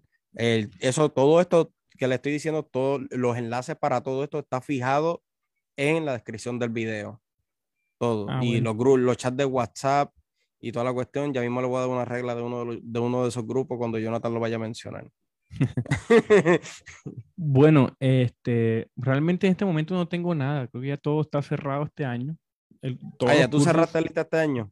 Sí, ya creo que se va a lanzar unos cupos en el club de lectura, unos cupitos pero los cursos de teología, de apologética, de historia de la iglesia, todo eso, gloria al Señor que, que se ha llenado. Oh, este, realmente para este año ya no tengo nada, pero para el otro año sí se viene algo que, que es un curso de filosofía con Ronnie Jara y, y, y, con, un, con, un, con, un ministro, con uno de los ministerios de fe razonable, William Lane Craig. Lo recomiendo muchísimo. Yo voy a ser asistente, pero discípulo también de esa clase. Este, soy estudiante, llevo un año ya estudiando, ya más o menos, que en un año no, como nueve meses estudiando filosofía. Y no, me ha encantado, estoy enamorado de la filosofía. Creo que me ha ayudado a entender, comprender mejor mi fe. Y, y es lo único que viene por ahí a finales de enero, esas inscripciones. Son cupos limitados. Este, eso es lo único que tengo así espacio ahora. De resto, hermano, todo está lleno, todo lo que el Señor ahí eh, me ha puesto en el corazón y he sacado, el Señor lo ha, ha prohibido gente y eso. Pero si, siempre hay, siempre hay contenido gratis en mis redes sociales. Ustedes saben ahí más o menos ya, ya distinguen ahí, me conocen y, y para servirles lo que necesiten. Sí, bueno. O todas las redes sociales de Jonathan, todas, incluyendo la página web de Apologética, está en, eh, como les dije, fijado en el, la descripción del video. Este, estén pendientes de las redes de él para cuando abran cupos, ya sea para el club de lectura eh, o los cursos, pues estén pendientes y puedan ingresar a lo mismo. Eh, los grupos de WhatsApp. Hay uno que es llamado Trasnocho Apologética, es un grupo totalmente abierto. El grupo es administrado por Jonathan, Ronnie Jara y este servidor. Hay varias reglas, pero una de esas reglas es, bueno, primero la advertencia, dale tú la advertencia y yo le doy la regla. advertencia. advertencia tú, le, das la advertencia de, de, ese grupo y yo le doy la regla. Bueno, las advertencias es que ese grupo hay demasiado spam. Hay días que tranquilamente tú te descuidas un par de horas y vas a encontrar 800, 600 mensajes. Yo tengo que hasta cerrar el chat. Hay que cerrar el chat a las 10 de la noche y volverlo a abrir el día siguiente. Esa es la advertencia. Pero es un chat este, que, que, que hay gente respetuosa, hay diferente, hay divergencia. A veces hay que llamar la atención, pero es un chat como para estar actualizado de noticias, de videos, hay cosas que yo hasta yo a veces me sorprendo, uy, qué buen artículo, voy y lo leo, entonces me parece un chat actualizado, me parece algo bueno. Parece que Manuel es del grupo porque dice se tiene que silenciar el grupo sí o sí. ah, sí, eso de, lo primero que hay que hacer es entrar y silenciar. ahí es un grupo abierto, puede entrar quien quiera, la única regla son respeto, este, obviamente respeto con todo el mundo, armonía, no querer estar imponiéndole tu ideología o pensamiento teológico a otro y demonizar las personas por no tomarla, etcétera. Y el más importante, la Biblia tiene un pecado que no se perdona, que es la blasfemia del Espíritu Santo. Pues yo tengo una regla que cuando se rompe yo no se la perdono a nadie y es la distribución, la distribución, distribución ilegal de libros en PDF. Yo pueden haber 600 mensajes, ya ustedes se han dado cuenta, yo reviso los 600 mensajes y veo un solo libro, yo lo verifico. Si el libro tiene copyright, el que lo compartió sabe que va para afuera sin advertencia, sin ningún tipo de advertencia. Por ratero. yo no lo, yo ni les digo, mira, no vuelvas a hacerlo, no. es el único pecado que yo no perdono en ese grupo. Pero tienes que tener cuidado porque hay a veces que las librerías lo desbloquean eh, y a pesar de que tienen la, la, leyenda ahí, no compartir, ellos los han desbloqueado. Entonces a veces hay que preguntar un poquito. Como el de, el de Mike Heiser, el de Supernatural. Ajá, Supernatural eh, tiene, la, la, la, leyenda, no se puede distribuir, pero se distribuye gratis. Entonces a veces las editoriales hacen lo mismo, hay que preguntar a ver, porque la otra vez creo que sacaste a alguien así qué peca con el hermano, no se habrá resentido o algo así. Sí, me lo dieron después, pero yo no sabía cómo echarlo, eh, este, volver a ingresarlo, pero sí saqué uno así. Ya, es que yo... justiciero. Ese es el pecado que yo no, yo no perdono. Mucho para contestar la pregunta, para, este, ¿por qué el pecado que yo no perdono? Mira, yo tengo una hermana que es escritora y yo sé lo que afecta el copyright, eh, la piratería copyright. O sea, la piratería al copyright la violación al copyright, yo sé lo que afecta, porque tengo una hermana mía que ella es escritora y pues soy bien celoso con eso porque sé lo que afecta al autor del libro. Ahora, como dice Jonathan, ya sido una persona que dio la verde, como pasó con Sobrenatural de Mike Heiser, son otros 20 pesos aparte. Así que nada, Jonathan, te agradezco un montón, ¿verdad? Por este tiempo nuevamente. Mi gente, este, esto ha sido mi trayectoria. Vamos a, estamos retomando esto nuevamente. Sigan a Jonathan en todas sus redes. Están fiadas, nuevamente, están fiadas en el, en área de la descripción del video. Todas mis redes sociales de igual forma están fijadas en la descripción del video. Los exhorto a que las sigan ambas, tanto los canales de YouTube, Instagram, Facebook. Eh, creo que tengo ahí hasta TikTok. Si no me, si no tengo el TikTok ahí fijado, me buscan como Gito Wolf eh, bien fácil, en TikTok y a Jonathan como Jonathan Murcia eh, en TikTok. Yo, yo creo que son las únicas dos redes sociales que no logré fijar. Y el enlace para los, para los grupos de WhatsApp, los que son silenciados, y el de Trasnocho también está fijado ahí. Así que nada, miente, los voy dejando porque Jonathan va a hacer un live ahora, un trasnocho ahora con coritos pentecostales. Alguien escribió eso ahí ahorita, so tengo que darle break para que Jonathan se prepare. Ya tiene la guitarra allá atrás So, ya mismito él lo van a ver a él saliendo en vivo desde, su página con cantando un par de coritos pentecostales ahí. No creo, estoy un poquito cansado, pero bueno. Muchas, gracias, mis hermanos. Un saludo a todos los que están por ahí interactuando en el chat. Bendiciones. Espero que haya sido de bendición esta, esta como esta cháchara aquí entre, no sé cómo le dicen ustedes, esta cháchara, la decimos como esta tertulia aquí. Tertulia, diálogo, charla. Exacto, esta charla y, y, no para servirle, estamos para servirle. Gracias, mi querido Yanmiel. Te mando un fuerte abrazo, sabes que te quiero mucho y, y nos vemos muy pronto. Un abrazo. Así mismo, igual a ti, a las personas, estén pendientes, bien grandes sorpresas, más entrevistas como esta. Bendiciones. Bendiciones.